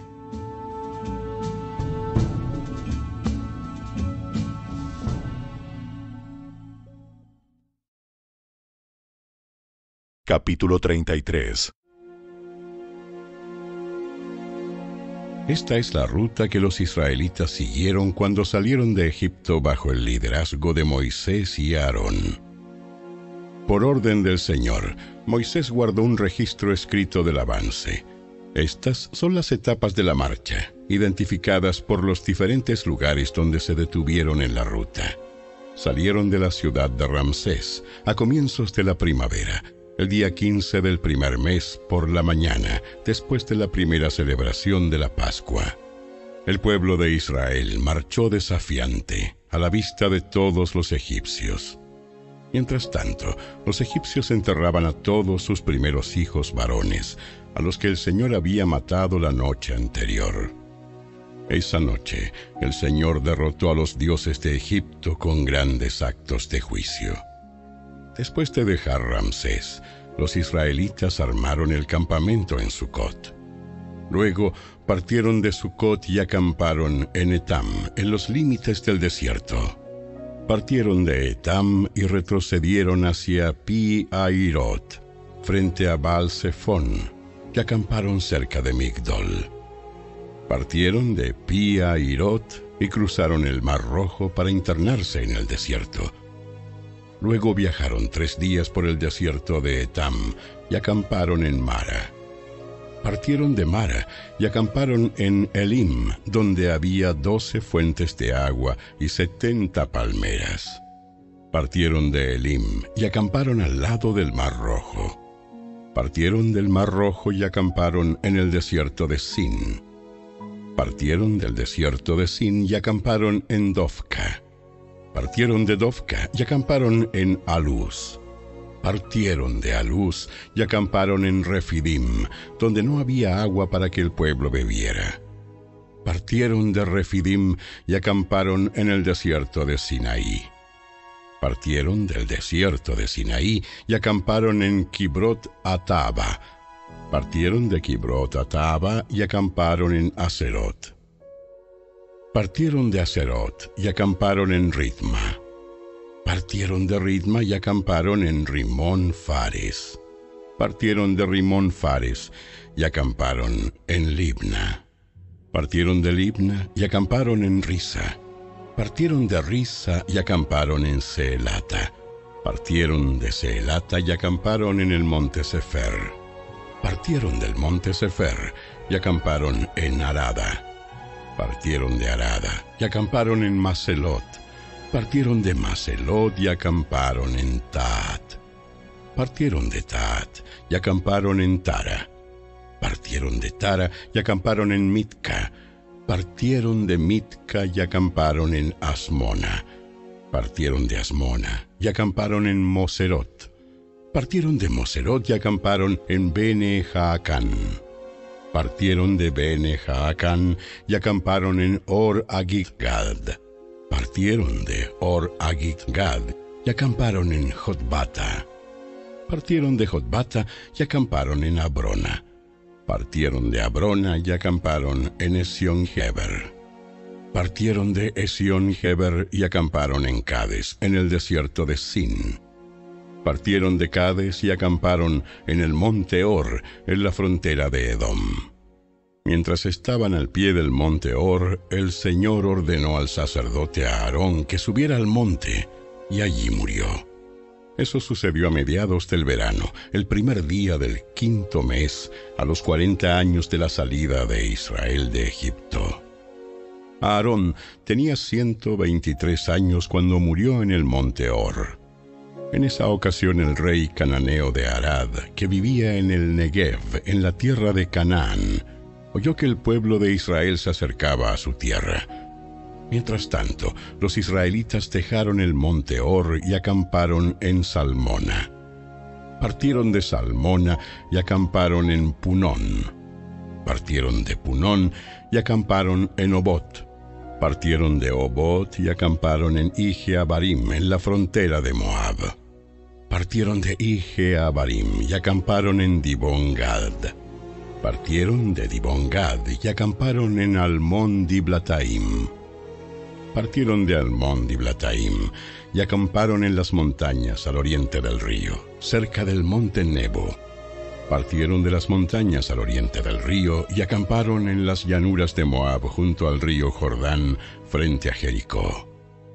Acamparon a lo largo del río Jordán desde Bet Gesimot hasta los prados de las acacias en las llanuras de Moab Mientras acampaban cerca del río Jordán, en las llanuras de Moab, frente a Jericó, el Señor dijo a Moisés, Dale las siguientes instrucciones al pueblo de Israel.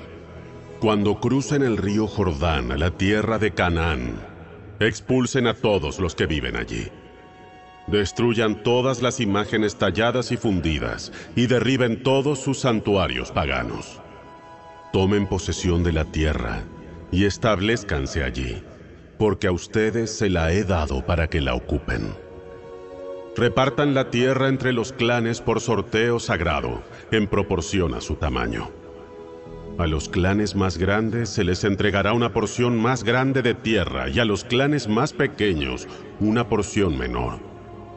La decisión del sorteo sagrado es definitiva. De esta manera se hará la repartición de las porciones de tierra entre sus tribus patriarcales. Sin embargo, si no expulsan a los habitantes de la tierra, los que se queden serán como astillas en sus ojos y espinas en sus costados. Los acosarán en la tierra que habitan, y yo haré con ustedes lo mismo que había pensado hacer con ellos.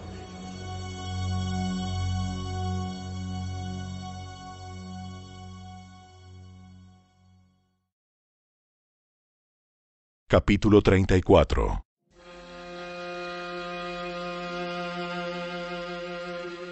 Entonces el Señor le dijo a Moisés, Da las siguientes instrucciones a los israelitas. Cuando entren en la tierra de Canaán, la cual les doy como su preciada posesión, estos serán los límites. La porción sureña de su país se extenderá desde el desierto de Sin a lo largo del límite con Edom. La frontera sur empezará al oriente del Mar Muerto y se extenderá hacia el sur, pasando por el paso de los escorpiones rumbo a Sin. El extremo sur será Cades Barnea, y de allí seguirá a Saradar hasta llegar a Asmón. De Asmón, el límite girará hacia el arroyo de Egipto y terminará en el mar Mediterráneo. La frontera occidental será la costa del mar Mediterráneo. La frontera norte empezará en el mar Mediterráneo y se extenderá hacia el oriente hasta el monte Oro y luego al Lebo Amat pasando por Sedad y Sifrón hasta Azarenan. Esta será la frontera norte. El límite oriental empezará en Azarenan y se extenderá al sur hasta Sefam y bajará a Ribla al oriente de Ain. De allí la frontera descenderá a lo largo de la orilla oriental del mar de Galilea y luego a lo largo del río Jordán hasta llegar al mar muerto. Estos son los límites de su tierra. Entonces Moisés les dijo a los israelitas, Este territorio es la patria que se repartirá por sorteo sagrado entre ustedes. El Señor ordenó que la tierra sea repartida entre las nueve tribus y media restantes. Las familias de las tribus de Rubén, de Gad y de la media tribu de Manasés ya recibieron sus porciones de tierra. Al oriente del río Jordán, frente a Jericó, hacia la salida del sol. Entonces el Señor le dijo a Moisés, El sacerdote Eleazar y Josué, hijo de Nun, son los hombres designados para repartir las porciones de tierra entre el pueblo. Además, recluta a un líder de cada tribu para que los ayude con la tarea. Estas son las tribus y los nombres de los líderes. Tribu Judá, líder Caleb, hijo de Jefone. Tribu Simeón, líder Semuel, hijo de Amiud. Tribu Benjamín, líder Elidad, hijo de Quislón. Tribu Dan, líder Buki, hijo de Jogli. Tribu Manasés, hijo de José, líder Aniel, hijo de Efod. Tribu Efraín, hijo de José, líder Kemuel, hijo de Siftán. Tribu Zabulón, líder Elisafán, hijo de Parnac. Tribu Isaacar, líder Paltiel, hijo de Asán. Tribu Aser, líder Ayud, hijo de Selomi. Tribu Neftalí, líder Pedael, hijo de Amiud. Estos son los nombres que el Señor nombró para repartir las porciones de tierra en Canaán entre los israelitas.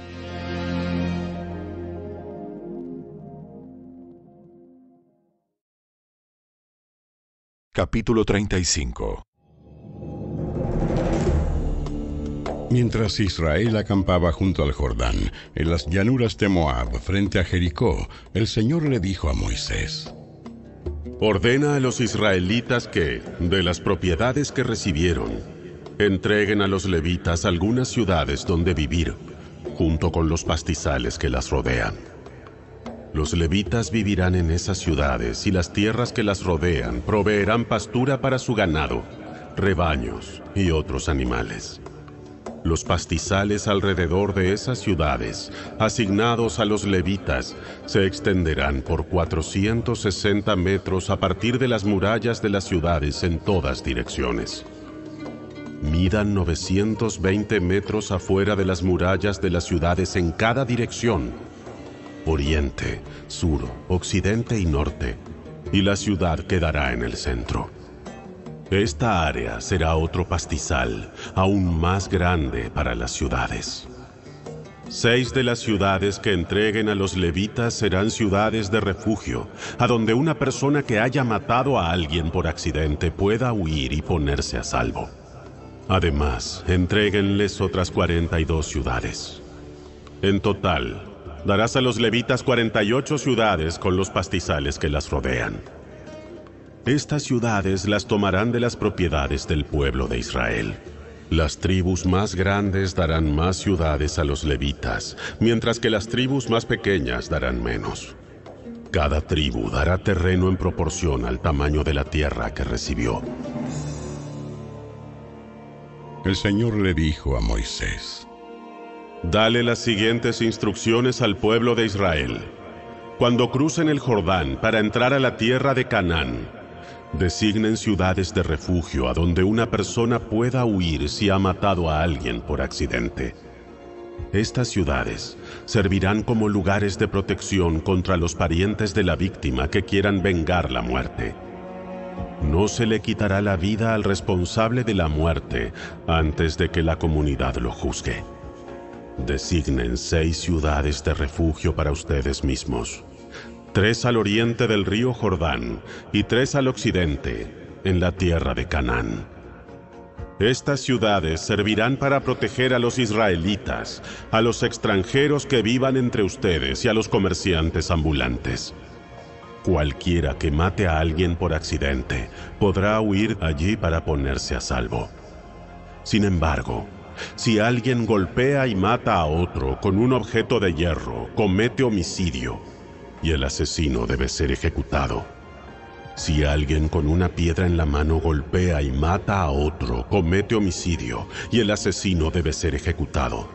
Si alguien golpea y mata a otro con un objeto de madera, comete homicidio y el asesino debe ser ejecutado.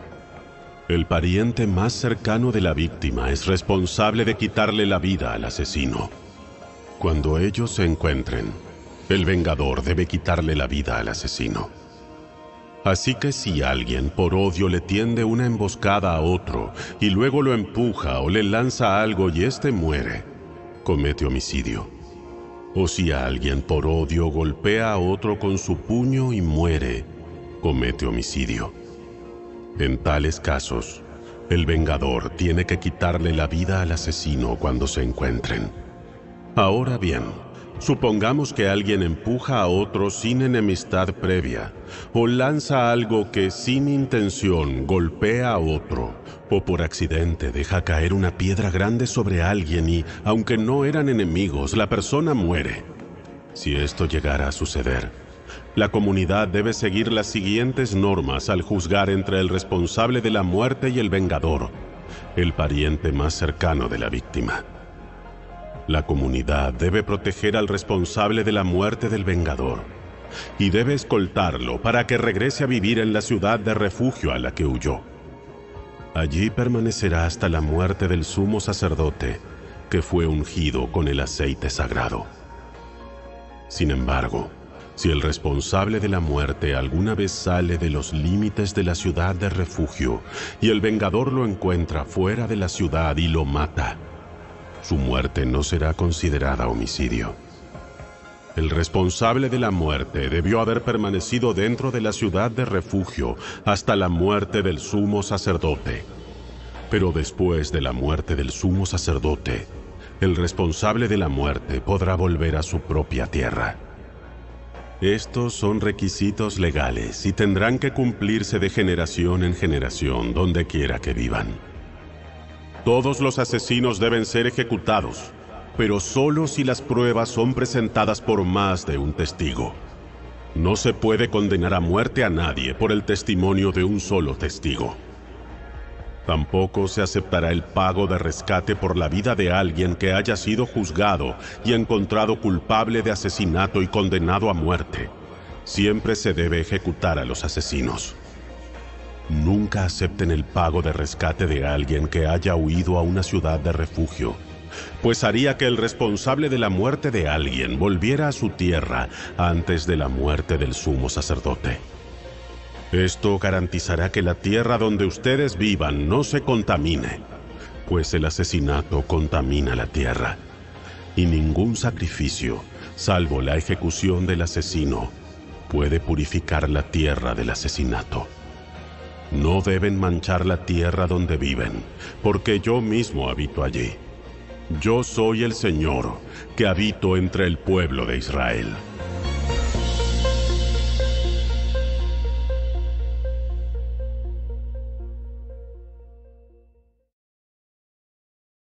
Capítulo 36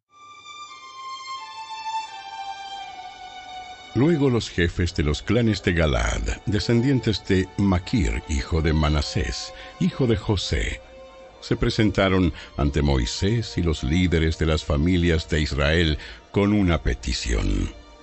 Dijeron a Moisés, El Señor te dijo que repartieras la tierra entre el pueblo de Israel por sorteo sagrado.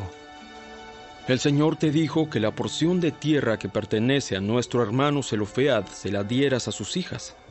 Sin embargo, si ellas se casan con hombres de otra tribu, llevarán consigo sus porciones de tierra a la tribu de los hombres con quienes se casen.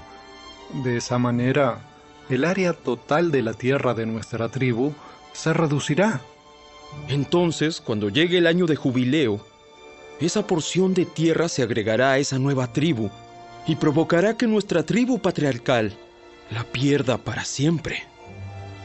Así que Moisés les dio a los israelitas de parte del Señor el siguiente mandato. El reclamo de los hombres de la tribu de José es legítimo. Esto es lo que el Señor ordena acerca de las hijas de Zelofead. Permítanles casarse con quienes deseen, siempre y cuando sea alguien de su propia tribu patriarcal. No se permite que ninguna tierra se transfiera de una tribu a otra, ya que toda la tierra asignada a cada tribu debe permanecer dentro de la tribu a la que inicialmente fue concebida. Las hijas de todas las tribus de Israel que estén en línea para heredar la propiedad deben casarse dentro de su propia tribu.